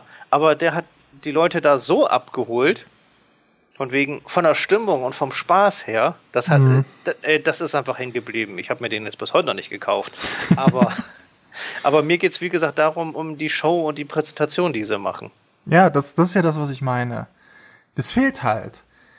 Jetzt, wenn mir, wenn ich mir das anschaue, auch jetzt Xbox und sowas, klar, das sind alle, alles coole Leute und irgendwie versucht man da auch Charaktere zu etablieren, wie Rockstar, wie jetzt auch die Maxi, die auch relativ präsent in dem Stream von Microsoft war. Mhm. Aber mir fehlt so ein bisschen so diese Show zu machen. Mir fehlt es da so den Spaß haben. Das hat für mich so ein bisschen dieses Messebesuchen halt auch ausgemacht. Ich weiß auch, dass es halt bei der Essener Motorshow, da liefen dann halt auch ganz viele halbnackte Mädels und sowas rum, was vielleicht auch nicht unbedingt notwendig war, aber sie haben halt auch immer eine Show irgendwie daraus gemacht. Und jetzt, du kommst halt dahin und da steht dann halt irgendeiner, der äh, da auf der Bühne sich für was weiß ich hält. Ja, und ruft dann, hey, seid ihr alle gut drauf? Und aus dem Publikum so alle, hey, yeah, schmeiß mir ein T-Shirt, halt's Maul. ja, ist halt wirklich so. Du bleibst halt nicht mehr stehen, um zu sagen, boah, ist das cool. Ich weiß auch damals bei Final Fantasy 14 war das, glaube ich. Diesem Online-Spiel. Ich ja, weiß, der, die sind immer noch da. Genau. Aber da hatten sie halt auch damals so eine Show. Da gab es dann halt eine Bühne, da kamen dann halt Leute, die sich halt wirklich verkleidet hatten. Also die hatten sich verkleidet wie aus Final Fantasy 14, wie Figuren. Und dann gab es dann da eine Show. Und mich hat das Spiel absolut nicht interessiert. Aber ich habe es mir angeguckt. Eine halbe Stunde standen wir da und haben uns diese Show angeguckt und waren begeistert, wie viel Mühe die da reingelegt haben. Mhm. Ja, ich finde es schade, dass es das nicht mehr gibt. Oder dass es das so, so, so, so eingeschränkt noch gibt. Dass, dass du meinst, hey, den Typen da, der da bei Microsoft steht, ich bin mir 100% sicher, der hat das gleiche Skript wie der bei Ubisoft. Das, das ist halt das, was ich halt schade finde. Wie gesagt, deswegen war ich dieses Jahr halt sehr positiv überrascht, dass ich mir bei Case King die tollen Gehäuse, die sie da hatten, von sehr schön da präsentieren lassen konnte. Ja, ist, ich finde das auch cool. Wie gesagt, wenn da, es darf dann natürlich, wie gesagt, nicht so übertrieben sein und. Was? Nein. Sie dürfen halt auch nicht, es darf halt auch nicht so sein, dass sie dann nur irgendwie als Sex- und Lustobjekte da irgendwie bekrapscht werden oder sowas, aber das, wie gesagt, liegt auch eher am Publikum. Und ja, naja. Vielleicht sind wir auch die Einzigen, die diese Meinung vertreten. Kann ja auch sein. Nee. Ah, ich glaube nicht. Ich glaube, so die Präsentation und die Show, die früher war, ich glaube, das fehlt einigen heutzutage. Sonst gäbe es ja eigentlich auch nicht die Cosplay-Halle, sind wir mal ehrlich. Und schau es dir an, schau dir an, wie sie da rumlaufen. Ich meine, es tut mir ja leid, wenn es irgendwelchen Leuten dann auf den Keks geht, aber es scheinen sich doch tatsächlich genügend Menschen dafür zu interessieren, sich so darzustellen. Ja, vor allem so ein, so ein richtig gut, gut gemachtes Cosplay-Kostüm. Ja. Wie viel, wie viel Stunden Arbeit dazwischen steckt. Äh, ja. Quatsch, da drin steckt, meine ich. Von wegen, das ist unglaublich, wie viel Zeit die da rein investiert haben. Wenn das dann auch noch toll aussieht und man sich dann darüber freut und das lange anguckt und so weiter, ist überhaupt nichts Schlimmes dran. Ja, finde ich auch. Und wenn sich Menschen halt so zeigen wollen, man redet immer darüber, wir wollen offen für jeden sein, jeder darf machen, was er will, aber jeder Mensch, der dann auf einmal hingeht und sagt, ja, hey, ich will mich halt hier so zeigen, der wird dann halt schief angeguckt. Also wenn ich sage, ich, ich arbeite jetzt für Bethesda und trag dann für, wie heißt das nochmal hier, The Elder Scrolls, halt mhm. sowas Knappes und Cosplay, ja, dann wird das halt dann diskutiert, ach, muss das sein. Aber wenn ich dann halt sowas Knappes in der Cosplay-Halle trage, dann ist das okay. Ich weiß nicht, für mich ist das halt Doppelmoral. Das ist halt auch das gleiche wie in den Spielen. In den Spielen ist es okay, wenn sie das so tragen. Wenn sie es sogar nicht in den Spielen haben, beschweren sich die Leute. Aber wenn die so auf der Messe rumlaufen als Angestellte, dann geht es halt gar nicht. Also für mich ist das Doppelmoral. Etwas, ja, aber wir schweifen schon wieder ab. Ja, aber wir sind trotzdem noch beim Thema Messe diesmal wenigstens. Nicht bei irgendeinem Spiel, was vor zehn Jahren erschienen ist. Ja, ja, es gab ja auch noch ein paar andere Sachen. Es gab ja ein paar Aufreger auf der Messe, die für so kleine Skandälchen gesorgt haben. Zum einen war da ja die Bundeswehr, die ja mit einem fragwürdigen Spruch, ähm, ich glaube, die größte Open World oder sowas, geworben haben und halt auch auf der Gamescom vertreten waren. Oder richtiges Multiplayer irgendwie. Ja, irgendwie sowas. Irgendwie so, ja. Ja. Ist obwohl, die, obwohl die Bundeswehr war schon immer da. Das ist wahr. Ich finde das auch ein zweischneidiges Schwert. Also einmal einerseits weiß ich nicht, ob es so klug war, sowas wie halt eben mit dem Multiplayer oder zu sagen, hey, die echte hier die Open World, größte Open World oder so, weil Bundeswehr ist nun mal halt unsere Verteidigung. Sie steht halt für Krieg ja, sie ist ja unsere, unser Militär. Und dann von, von, von Open World und sowas zu reden, also sprich, das mit Videospielen zu vergleichen, finde ich wirklich auch nicht so gut. Aber auf der anderen Seite sage ich, habe ich auch überhaupt kein Problem damit, wenn sich so eine Bundeswehr dahin stellt und sagt, hey,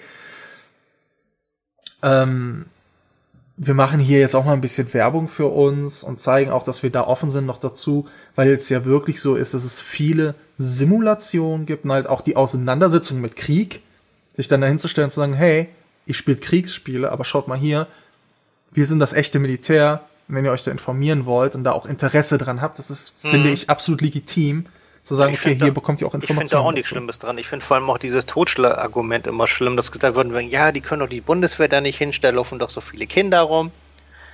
Aber in genug anderen Spielen dann wieder was anderes über Kimber und Korn rumballern lassen, das ist dann wieder in Ordnung. Aber dass die Bundeswehr einfach nur Öffentlichkeitsarbeit und ein bisschen Werbung dafür sich macht, ohne irgendwas Gewaltverherrlichendes oder überhaupt Gewalt oder Krieg, wie es in echtes zu zeigen, dann wird sie wieder aufgeregt. Ja. Wie gesagt, ich finde es halt auch absolut legitim, wenn die Leute sich da hinstellen und halt Militärzeugs cool finden. Herr im Himmel, warum sollen sie dann nicht zur Bundeswehr gehen? Auch diese ganzen Simulatoren, wenn du sagst, hey, ich liebe es, Flugsimulatoren zu spielen oder sowas, und dann sagen die, hey, guck mal, du kannst auch weil das gibt's ja. Das ist ja nicht nur so, dass, dass es immer nur um Krieg oder sowas gibt. Die Bundeswehr hat ja ein sehr breites Portfolio an Sachen, die du machen kannst. Und dann zu sagen, wenn du dich so sehr für Fliegen interessierst, bei uns kannst du ja auf Kosten der Bundeswehr, wenn du dich für zwölf Jahre verpflichtest, äh, Flugschein machen und dann fliegen. Warum sollte man das dann nicht tun, wenn man die Möglichkeiten dazu hat und die Leute dann ein Interesse dafür haben, dann auf so einer Messe das zu zeigen? Deswegen finde ich das an, an und für sich legitim, dass sie da ist. Nur halt die Werbung war ein bisschen, ja. Ich wollte gerade sagen, das Schlimmste war wirklich, das Schlimmste in Anführungszeichen, was die Bundeswehr wirklich zu bieten hatte, war ja wirklich diese Werbekampagne. Der Stand war sowas von schlicht. Hätten die sich neben dem Stand von World of Tanks gestellt, wo da wirklich ein rauchender Panzer in Originalgröße stand, wo dann übrigens auch äh, Damen da auf dem Panzer drauf saßen. Mhm. Ähm, hätte sich die Bundeswehr daneben gestellt, von wegen, die wäre genauso schlecht wenig äh, präsent gewesen, wie sie in echt ausgerüstet ist. Also, also die Präsentation von dem World of Tanks stand war um Welten besser und auch militärisch ansprechender, sage ich mal, in dem Fall als die Bundeswehr selber. Ja, was soll die Bundeswehr auch machen? Qualita Qualitätsarbeit seit 1950 oder was? Das, das kannst du ja nicht bringen. Nein, aber die, was ich damit sagen wollte, von wegen bis auf die Werbekampagne, der Stand war wirklich sehr schlicht, dezent und hm. wirklich rein informations- trieben gehalten. Ja. ja, aber das ist dann auch wieder Doppelmoral. Stell dir mal vor, die Bundeswehr wäre hingegangen, hätte dann einen echten Panzer hingestellt. Einfach nur zu sagen, hey, das ist ein echter Panzer. Oder hätte gesagt, von wegen, hier, Kind, willst du mal echtes Sturmgewehr halten? Ja. ist an und für sich eine Doppelmoral. Wenn du jetzt ja. hingehst, hast eine Replika an so einem Call of Duty Stand, steht jeder, boah, ist das geil. Guck mal, die stellen da eine echte Replika aus. Gehst du damit zur Bundeswehr und dann sagst du, boah, damit töten die Menschen. Ja, toll, tun sie da auch. Ja, nur dass es hier im Vergleich zu einem zu einem, ach, wie nennt sich das jetzt noch? Ja, zu einem Videospiel machen, halt so. Mhm. Deswegen, ja, ich, ich weiß nicht, ich finde, es ist alles so ein bisschen doppelmoralisch. Ja, aber da sind wir uns zumindest einer Meinung. Genau. Wer der anderer Meinung ist, kann es ja gerne in die Kommentare schreiben, Herr im Himmel. Äh, eine andere Meinung zu haben, führt nicht zum Weltuntergang. Es führt nur dazu, dass man eine andere Meinung hat. Das andere Thema, wo ich glaube, wir auch einer Meinung sind, war ja dann das äh, Fortnite-Thema am Fortnite-Stand. Da hat ja ein gewisser Herr wohl ähm, seine Notdurft in eine Tüte gemacht weil er seinen Stand, äh, weil er seinen Platz in der Warteschlange nicht aufgeben wollte. Genau, er musste so drehen, dass er dann eine Tüte gemacht hat. Er hat diese Tüte dann nicht irgendwie versucht, fachmännisch zu entfernen, sondern hat sie wohl auf den Gang geworfen. Wo dann auch wohl mehrere Leute dann nachher reingetreten sind und das dann ja verteilt haben in der Halle. Und ja, das hat dann wohl auch dazu geführt, dass es da sehr stark gerochen hat und es Menschen schlecht wurden und sich halt auch ein Kind übergeben musste. Ja, was sagt uns das? Was sagt uns das über Videospieler? Was sagt uns das über die Messe? Und was sagt uns das über, ja, den Hype über Spielen? Wenn es so krass ist, dass sich jemand nicht nur für Stunden anstellt, sondern wenn er tatsächlich muss, lieber in eine Tüte macht. Ich meine, ich könnte fast noch verstehen, wenn jemand in eine Flasche pinkelt, die dann zudreht, in die Tasche gut ist. Aber das ist ja wirklich nochmal eine ganz andere Hausnummer. Obwohl, Entschuldigung, wenn ich jetzt zwischengrätsche. Ja. Aber ich habe gestern Abend erst gelesen von jemandem beim Epic-Stand, der gesagt hat, auf Englisch die Geschichte stimmt so nicht. Dass das angeblich wohl nur ähm, Eine Stinkbombe war. kein Lamaspray, sondern ähm, halt eine Stinkbombe oder sonst irgendetwas gewesen sein soll, die da jemand losgelassen hat. Und diese ganze Geschichte, dass das daher rührt, dass jemand in eine Tüte gemacht hat, etc., das ist dann wohl ziemlich viral gegangen. Also ob das tatsächlich alles so war, sei mal dahingestellt. Ja, das muss ich zeigen. Auf der einen Seite äh, weiß man jetzt auch nicht, ob das so stimmt, was dann halt dieser Mitarbeiter sagt, was denen dann halt auch gesagt wurde, weil das ist natürlich eine sehr schlechte Publicity für Fortnite. Weil da möchte halt auch keiner hingehen. Wenn du sagst, okay, hey, die haben halt Scheiße um ihren Stand. Ja, aber ich, Dann- ich hab's auch schon, ich, ich, ich hab's auch schon mal gesagt, von wegen, ich halte das Ganze auch für echt merkwürdig. Ich meine, jeder, der schon mal bei Gamescom in so einer Schlange stand, da ist nicht ordentlich Platz zwischen den Leuten. Wenn da jetzt tatsächlich vor oder hinter mir einer steht, man schaut sich ja um, man steht ja nicht kerzengerade und guckt im 90-Grad-Winkel nur geradeaus und wartet, dass es weitergeht, sondern man schaut sich ja auch mal in alle Richtungen um. Und wenn sich da jetzt plötzlich hinter dir einer hinhockt und da in die Tüte abseilt, dann das kriegen doch Leute schon vorher mit. Ja, aber das ist ja wohl auch so gewesen. Also es müssen wohl Leute, Leute mitbekommen haben, denen ja auch erstmal in der Schlange schlecht wurde. Und spätestens, wenn der dann seine Tüte wegschmeißt, dann würde ich schon sagen, von wegen hier, du bleibst jetzt erstmal hier. Ich meine, der wird dann doch nicht in der Schlange stehen geblieben sein und gewartet hat, dass er weiter rankommt. Ja, aber auch da gab's halt die Berichte, dass der halt von der Messe entfernt wurde, der Junge.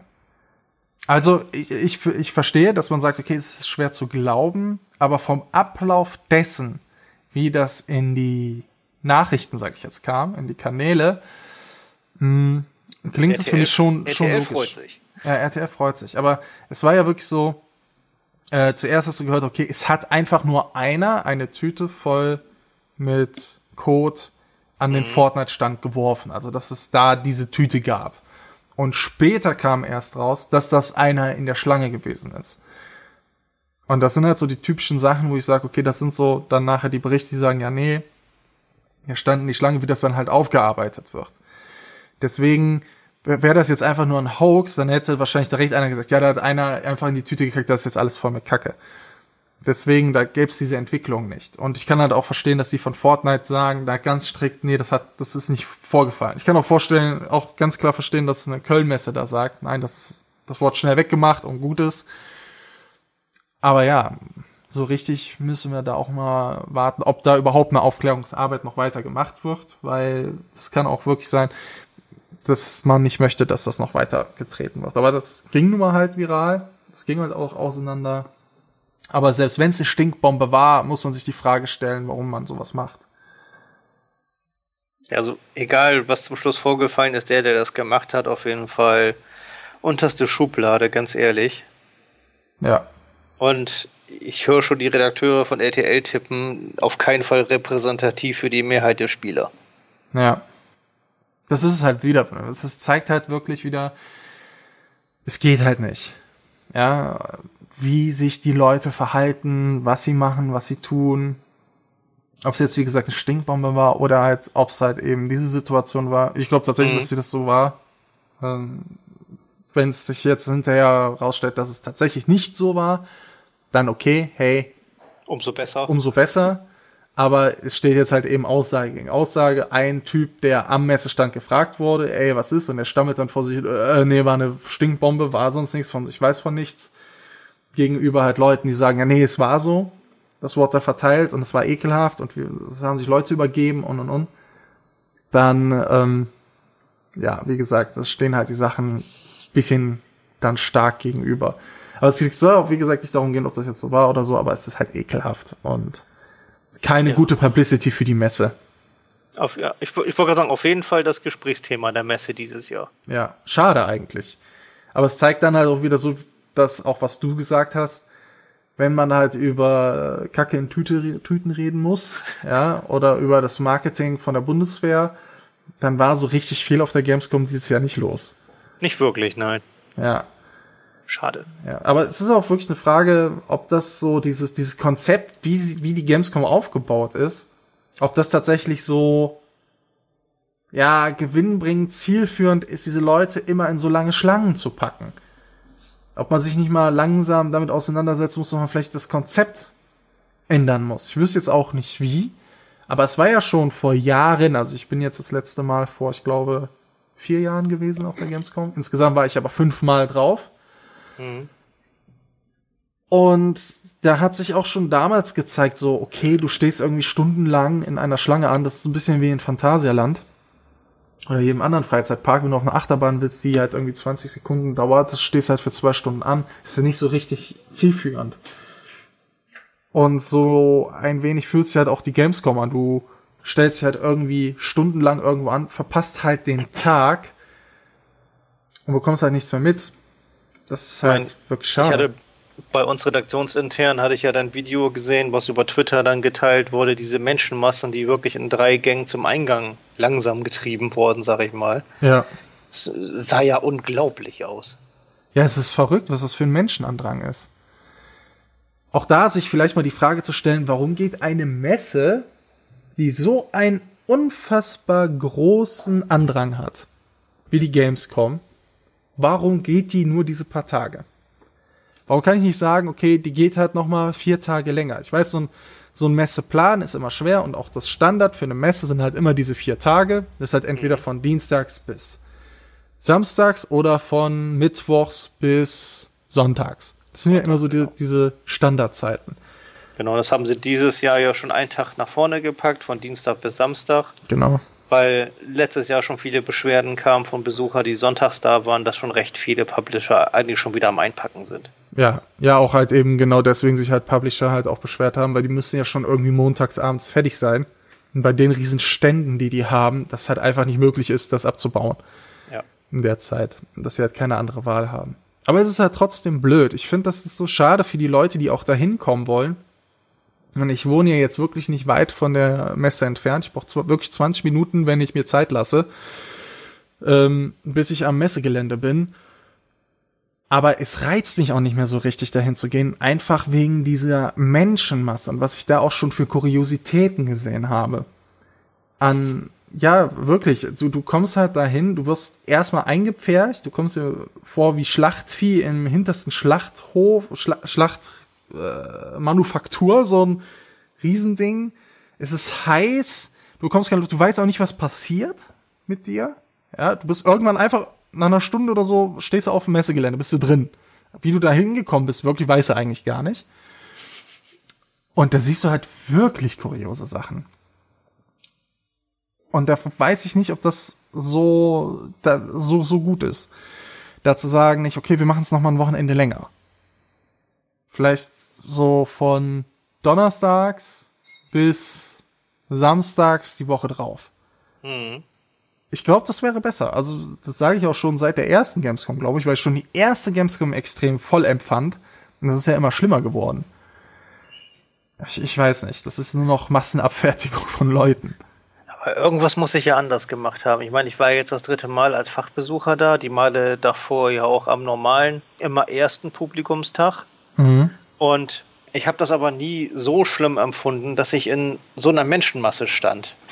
Ein, klar, es war voll und man hat an viele Sachen immer anstehen müssen, aber ähm, so richtig eingefärcht in so einer Masse, wie wir es gesehen haben und so wie du das auch beschrieben hast, von wegen so habe ich das irgendwie nie empfunden. Man muss sagen, das ist ja am schlimmsten auch immer samstags. War es immer schon. Ähm, aber als ich das letzte Mal da war, da war es tatsächlich so. Also da war am Eingang, da hatten sie schon nicht mehr den Hauptgang, Haupteingang oben auf. Also ich kam, ich komme ja in der Regel dann von der äh, Bahnhofseite. Und das ist, glaube ich, Eingang West. Der ist ja jetzt ja Mhm. auch, ne, wird da ja gebaut und so. Und da hatten sie schon die eine Halle, ich glaube, das ist Halle 4, die da vorne ist, oder Halle 3. Und da hatten sie die Hallentore auf. Und dann haben sie vor der Halle die Leute festgehalten. Das war schon eine riesen Menschenmesse, äh, Menschenmasse. Und dann wurden die durch die Tore quasi in einzelnen Gruppen reingeleitet. Und dann wurden die in der Halle zu den einzelnen Hallen Gängen hinmanövriert, auch nochmal aufgesplittet, wo du auch nochmal warten musstest.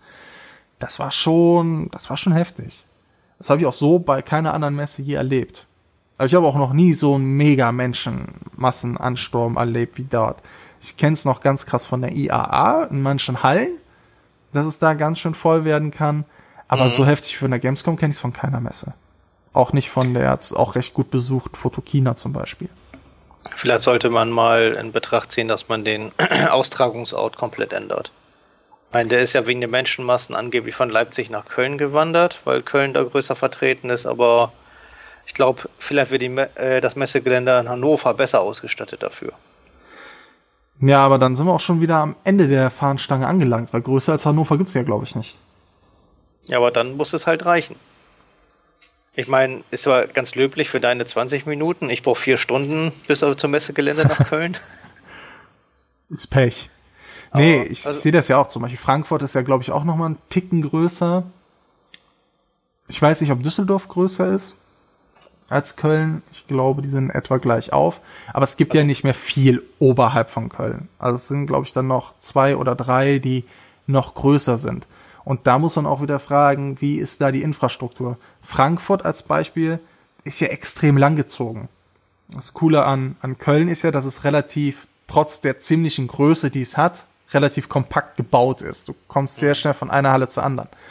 Wenn du an der Frankfurter Messe bist, wo ja auch immer die IAA stattfindet, bist du da mal von der ersten Messehalle bis zur letzten kommst, da bist du so unfassbar lang unterwegs. Ich glaube, du bist locker 20 Minuten unterwegs, nur um bis zu dieser Halle zu kommen.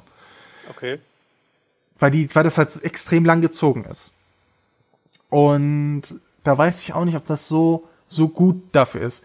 Düsseldorf ähnlich. Düsseldorf hat sehr große Außengelände. Ja, auf Düsseldorf ist ja immer die Boot. Da bin ich ja auch öfter. Die haben auch sehr, sehr große Hallen. So, ist klar, wenn da die Boot stattfindet, brauchen die ja große Hallen, um da die Schiffe reinzubekommen auch. Aber da ist auch so, das Gelände, das wirkt nicht so durchdacht wie das von Köln, wo du halt diese ganzen kurzen Wege hast. Ne? Du hast ja diesen Haupttunnel in Köln und daran sind ja dann diese einzelnen Hallen angebracht. Mhm, genau. Und das hast du woanders nicht. Und das ist halt viel fragmentierter in anderen Messegeländen. Muss man gucken, ob das so optimal für so eine Spielemesse ist.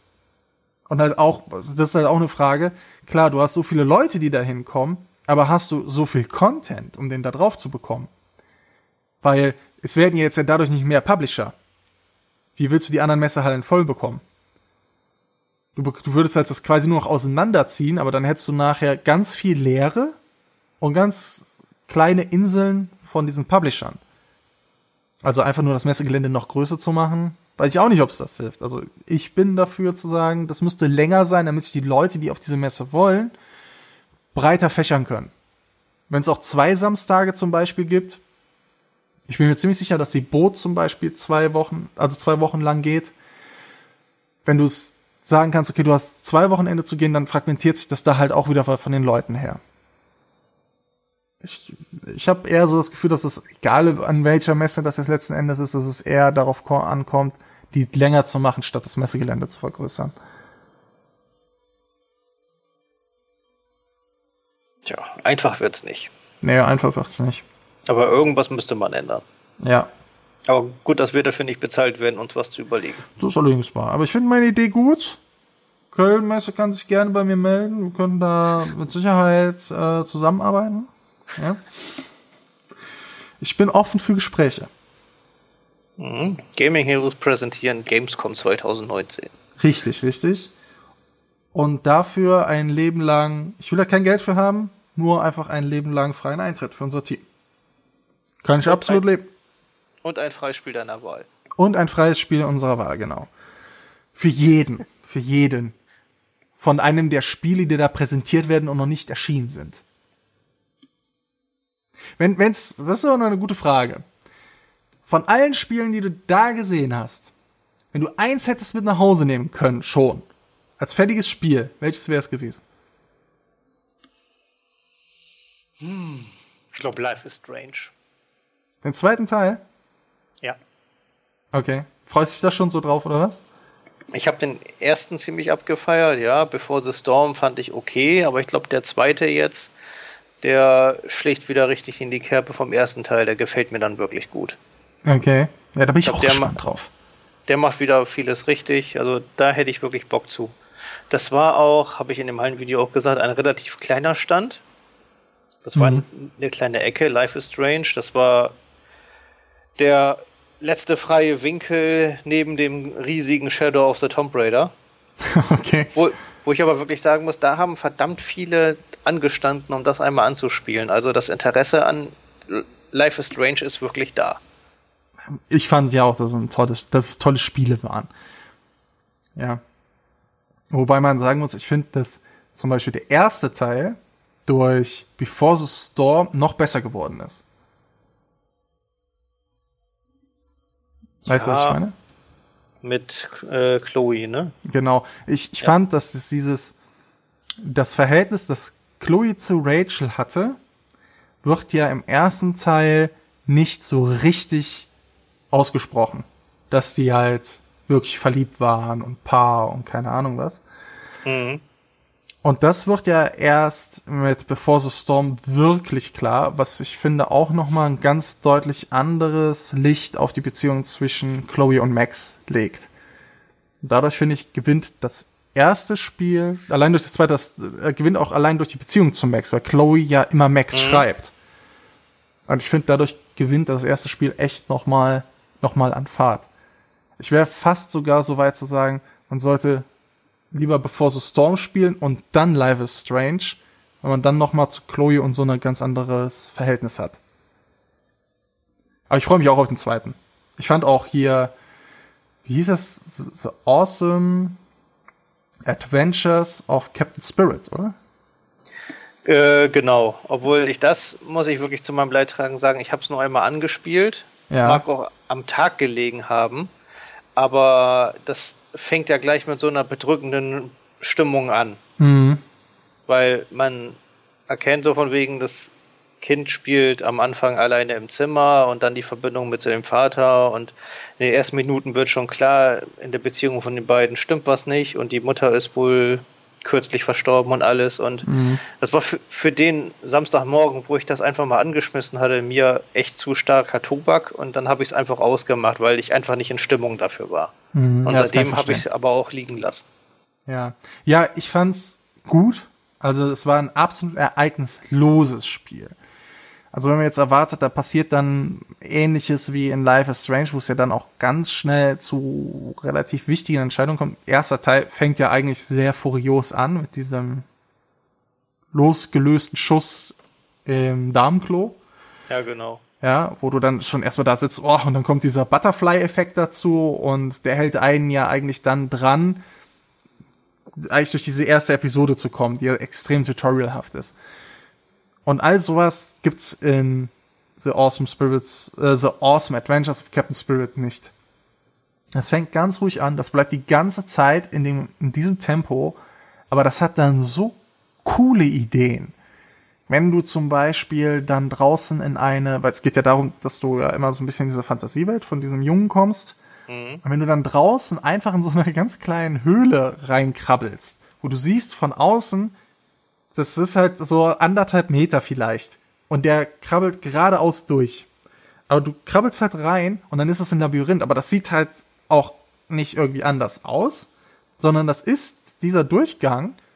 Und du kommst da nicht durch, bis du halt eben die Karte gelöst hast und das dann weißt, die richtige Kombination links, rechts, links, rechts irgendwie zu gehen. Und du gehst dann wirklich so drei, vier Abbiegungen, er kommt dann halt wirklich anderthalb Meter wieder raus. Also diese Abbiegungen, die gab es nicht. Das war halt nur in der Fantasie von diesem Jungen drin.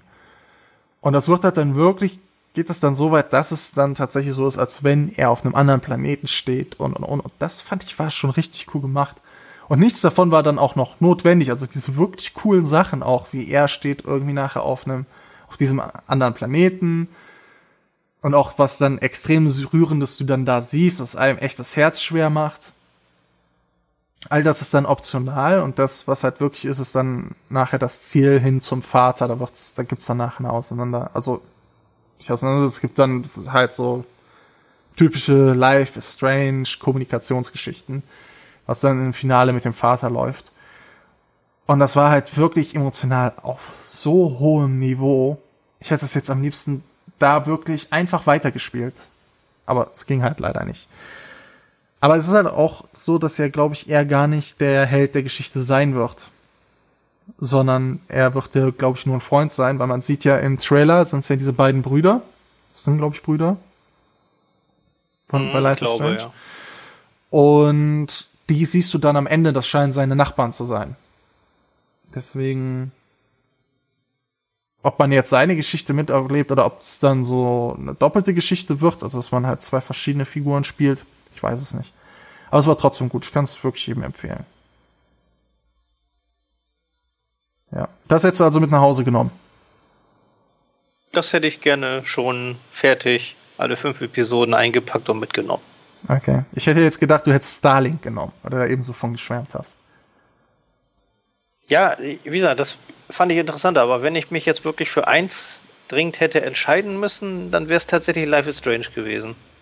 Weil Gibt's- ich trotz all Multiplayer-Pflege und alles, was man so gerne spielt, trotzdem immer noch gerne storygebundene Singleplayer spiele, wo man sich einfach mal gemütlich hinsetzt, als guckt man einen Spielfilm Okay. und spielt das dann ganz gemütlich durch. So von wegen, da habe ich dann doch immer noch ein Fable für. Bis ich da, dann Life is Strange wirklich komplett durch habe, dann ist Starlink auch gar nicht mehr so weit weg.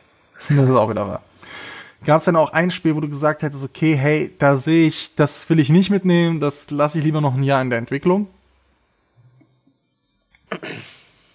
Äh, tatsächlich das Devil May Cry Ja? am Microsoft, am Microsoft äh, hier Soft stand. Da werde ich einfach nicht so richtig warm mit, weil äh, mir gefiel das Reboot DMC Mhm. mit dem jungen Dante gefiel mir überraschend gut. Ja. Und jetzt, knü jetzt knüpfen sie ja wieder an äh, die Teile an, die vorher dran waren. Also der, der, F- die 5 ist ja nicht äh, einfach so, sondern ist ja wirklich die Fortsetzung von Devil May Cry 4 mit dem älteren Dante. Und Und Nero. man spielt seinen Sohn stellenweise, nicht ausschließlich, sondern Dante selber spielt man auch mal wieder. Aber irgendwie weiß ich nicht. Ist Nero nicht sein Irgendwie ist- Neffe? Nee, War Nero nicht der Sohn? Ich dachte, Nero wäre der Sohn von seinem Bruder, der dann doch als Geist in seinem Arm war. Sein Bruder war doch Virgil. Ja, genau. Und dass äh, Nero der Sohn von Virgil ist. Kann auch so rum gewesen sein. Virgil stirbt doch und ist doch nachher als Dämon im Arm von seinem Sohn Nero. Irgendwie so. Das ist auch viel zu lange her. Und das ist so eine würde Geschichte. Kann sein, dass ich mich da jetzt auch gerade total verrenne. Aber man spielt nicht nur ausschließlich Nero. Ich habe gedacht, man würde nur Nero spielen. Also es, es gab auch eine kleine Pa- Passage mit Dante zu sehen, Okay. soweit ich das da richtig gedeutet habe, aber auf jeden Fall irgendwie ist der Funke da nicht wirklich übergesprungen. Okay. Weil ich fand, das sah jetzt optisch schon so aus, als hätte man. Also ich hatte jetzt das Gefühl von den Sachen, die ich gesehen habe.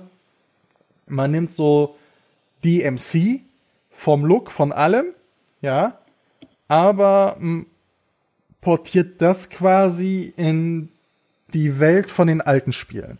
Weil Nero sieht ja jetzt wirklich schon dem jungen Dante aus DMC extrem ähnlich, Ja. oder? So auch vom Auftreten her und so. Deswegen habe ich beim allerersten Trailer auch gedacht, von wegen ist so geil, hier DMC kriegt eine Fortsetzung, geil. Und dann taucht ja aber der etwas gealterte weißhaarige Dante wieder auf Ja. im Trailer, wo ich gedacht von wegen, okay, das konnte ich in dem Moment nicht zuordnen, aber irgendwie, wie gesagt, mag eine gute Action sein, davon wegen, aber irgendwie verwir verwirrt mich das Spiel. Ja, mal gucken. Ja, ich war dieses Jahr, wie gesagt, ja leider nicht da. Ich freue mich, glaube ich, mit am meisten auf das Tomb Raider, glaube ich, jetzt dieses Jahr. Smash Bros. ist eine sichere Sache, aber ich glaube, da bekommt man, was man erwartet.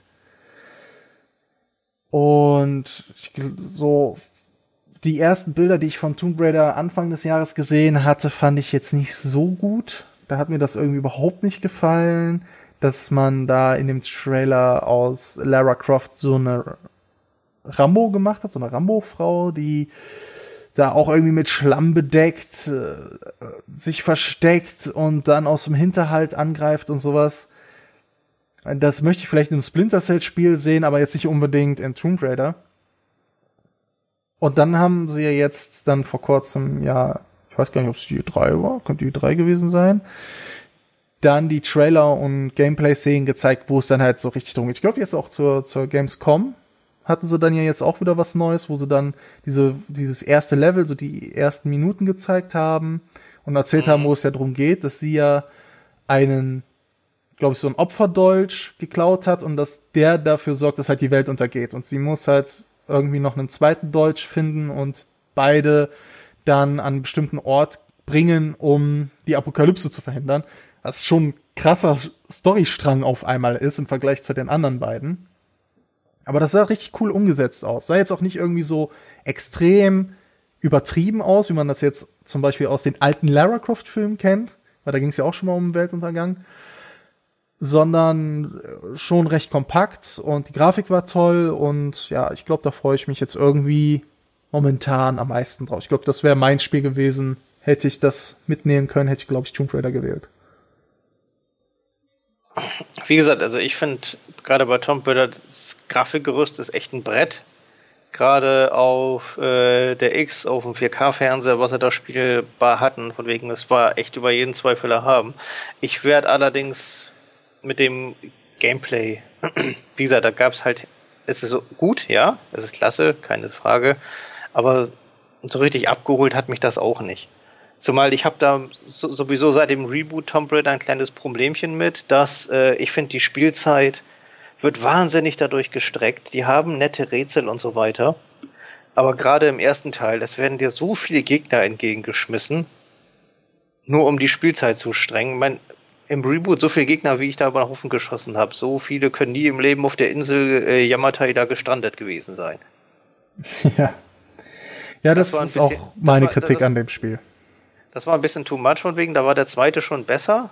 Der hat sich wieder so auf alte Tugenden, mehr Rätsel anschießen, ähm, besannen, äh, besonnen. Wie gesagt, das hat mir schon ganz gut gefallen. Und beim dritten jetzt, okay, es gab ein Rätsel beim Anspielen mit äh, vier Glocken und Gegengewichten und so weiter und so fort, was ich an der Anspielstation nicht gelöst bekommen habe. Erstmal, weil ich dauernd irgendwo runtergefallen bin. Und gerade wenn ich dachte, ich hab's, tippt dir ein Microsoft-Mitarbeiter auf die Schulter und sagt dir von wegen hier, aber hast noch nur fünf Minuten, ne?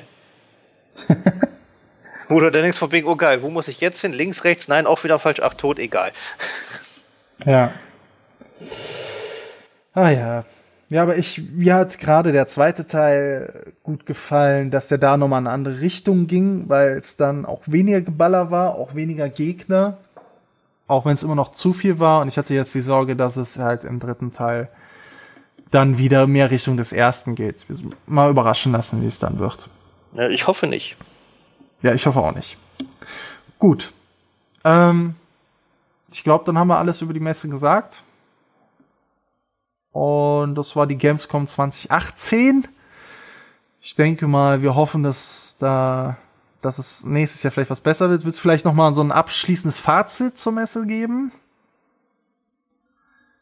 Ja, also ich hoffe, 2019 gibt's wieder mehr Sachen, die einen überraschen. Mehr Exklusivtitel, mehr Sachen, die nicht Monate vorher schon groß angekündigt wurden, sondern einfach wieder mehr Show, mehr Überraschung. Mhm. Das würde ich mir für die Zukunft wieder mehr wünschen. Ich habe ja die leise Hoffnung, dass so 2020, 2021 nächste Konsolengeneration ansteht, dass man da vielleicht schon zu, zum nächsten Jahr so als Übergang irgendwas zu trommeln hört. Okay. Ja. Ja, gut. Dann soll es das gewesen sein. Ich bedanke mich bei dir, Marcel, dass du deine Erfahrungen so mit mir geteilt hast. Bitte. Und dann lasst uns auch eure Meinung hören. Schreibt uns die gerne in die Kommentare. Danke fürs Zuhören. Ich wünsche euch noch einen schönen guten Morgen, guten Mittag oder guten Abend, je nachdem, wann ihr das hört. Und bis zum nächsten Mal. Tschüss. Und tschüss. Das war Splitscreen, der Gaming Heroes Podcast. Wir hoffen, ihr hattet ebenso viel Spaß wie wir. Wenn ja, besucht uns doch auf unserer Webseite www.gaming-heroes.de und auf Facebook.